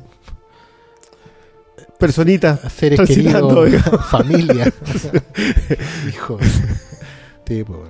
Pero es. Oye, Raúl Varas pregunta, ya que hablarán del Conjuro 2, paréntesis, que aún no he visto. ¿Qué Te la arruinamos entera, Raulito. ¿Qué película de terror basada en hechos reales es la mejor? Pone, lo pone entre comillas. O tírense un top 3. Yo recuerdo, por ejemplo, una que en español se llamaba El Ente. Y que no es la mejor, pero igual tiene sus cosas. Basada en la vida real, es que es estafadora esa, sí, porque prácticamente. esa categoría. como- sí, si nos Ah. ponemos. Se supone que El Exorcista está basado en un caso real que inspiró a William Peter Blatty a escribir la novela y que Ah, después, pero ninguna parte del Exorcista dice basado en, No, en hechos Pero reales. tení pero- que, que también es una weá bien polémica. Se supone que está ultra. eh, Amityville está ultra desmentido todo lo que pasó y que todos los buenos reconocieron No, que de era hecho, fraude. yo no, no había cachado que el- leyendo también sobre los Warren que la marca Amityville está registrada por el dueño de la casa. Sí, pues por eso que lo- lo- nunca van a poder hacer Amityville en el conjuro. No. Si es que no le compran los. Es como hay que pagar la licencia para hacer una. ¿Sabes qué? Pensando en, como en terror realista, a pesar de que no es estrictamente terror, ponte tú a mí me gusta mucho eh, lo que han hecho en Del Toro particularmente con El laberinto del fauno, como una manera de contar una, parte de la historia de España y, y también como a través de la fantasía y también en historias que se basan en contextos reales, como por ejemplo El Espinazo del Diablo. Claro, la- las dos ¿Cachai? partes de la famosa trilogía de la guerra civil que esperamos Claro. termine lo antes posible. ¿Cachai? Porque son, son situaciones reales que pueden estar llenos de elementos de fantasía y no basadas en, una- en un hecho rastreable, pero que son situaciones concretas, ¿cachai? Que, que hay vivido. Y por eso la pregunta también es capciosa, como decía Diego, porque todo, al final casi todo el terror está basado en hechos, teorías reales, ¿cachai? Texas Chainsaw también se supone que está Claro. basado en Ed Gein, el mismo asesino en serie que inspiró El Cienciano Inocente. Claro, Poltergeist, por ejemplo, también cualquier caso de posesión de, de casa es casi un hecho real, ¿cachai? Pero destaco particularmente el tema que está haciendo el toro con, con, la, con España, ¿cachai? Como, como una manera de contar la historia también, exorcizar y sobre todo poner a- al, al- eh, todo ese, ese terror de esa época en, en- en los ojos de la gente, ¿cachai? Me gustan mucho las historias de terror eh, de internados ingleses. Nah. niños en internados británicos. Desde la primera parte del siglo XX. Eso sonó muy feo, Oscar. No, pero es que Esas son las películas por- que te gustan por lo los niños en los es, internados. po, Sí. por lo terrible que es, porque es como llevarlo todo lo de eh, Oliver Twist y David Copperfield más allá, ¿cachai? A lo más oscuro. Claro, es como Dickens al extremo. Y es como, no, entonces. Y ya son particularmente aterradoras. Yo encuentro que esas son. Claro, ya, es, que ya ya- eso es casi terror, weón. ¿Cachai? Oye, tenemos que terminar esta weá. Es demasiado tarde y no hemos pasado N, así que muchas gracias por todo. Y es culpa Lo dejamos hasta esto. aquí. Fue culpa del- de los gringos que se pusieron a llover ahí. Tormenta Esto, esto iba a terminar antes. Así que gracias por escuchar. Despídense, amigos. Muy buenas adiós. noches. un Oye, gusto. y vuelvan a escuchar el capítulo de The Witch para que refuercen el Y el visionado. esta 12 semana. Angry Men que queremos volver a ser clásicos. Sí. Sí. y hasta ahora no lo han escuchado tanto, así que era mentira que querían, era mentira que querían escuchar de los clásicos, porque ahí a los están, amigos. ahí están las reproducciones, están acá. Cambio, hablamos de Game of Thrones, ay, ay, Ah, al tiro, 6.000 reproducciones. Hablamos de todo Angry Men, con Cueva vamos en las 3.000.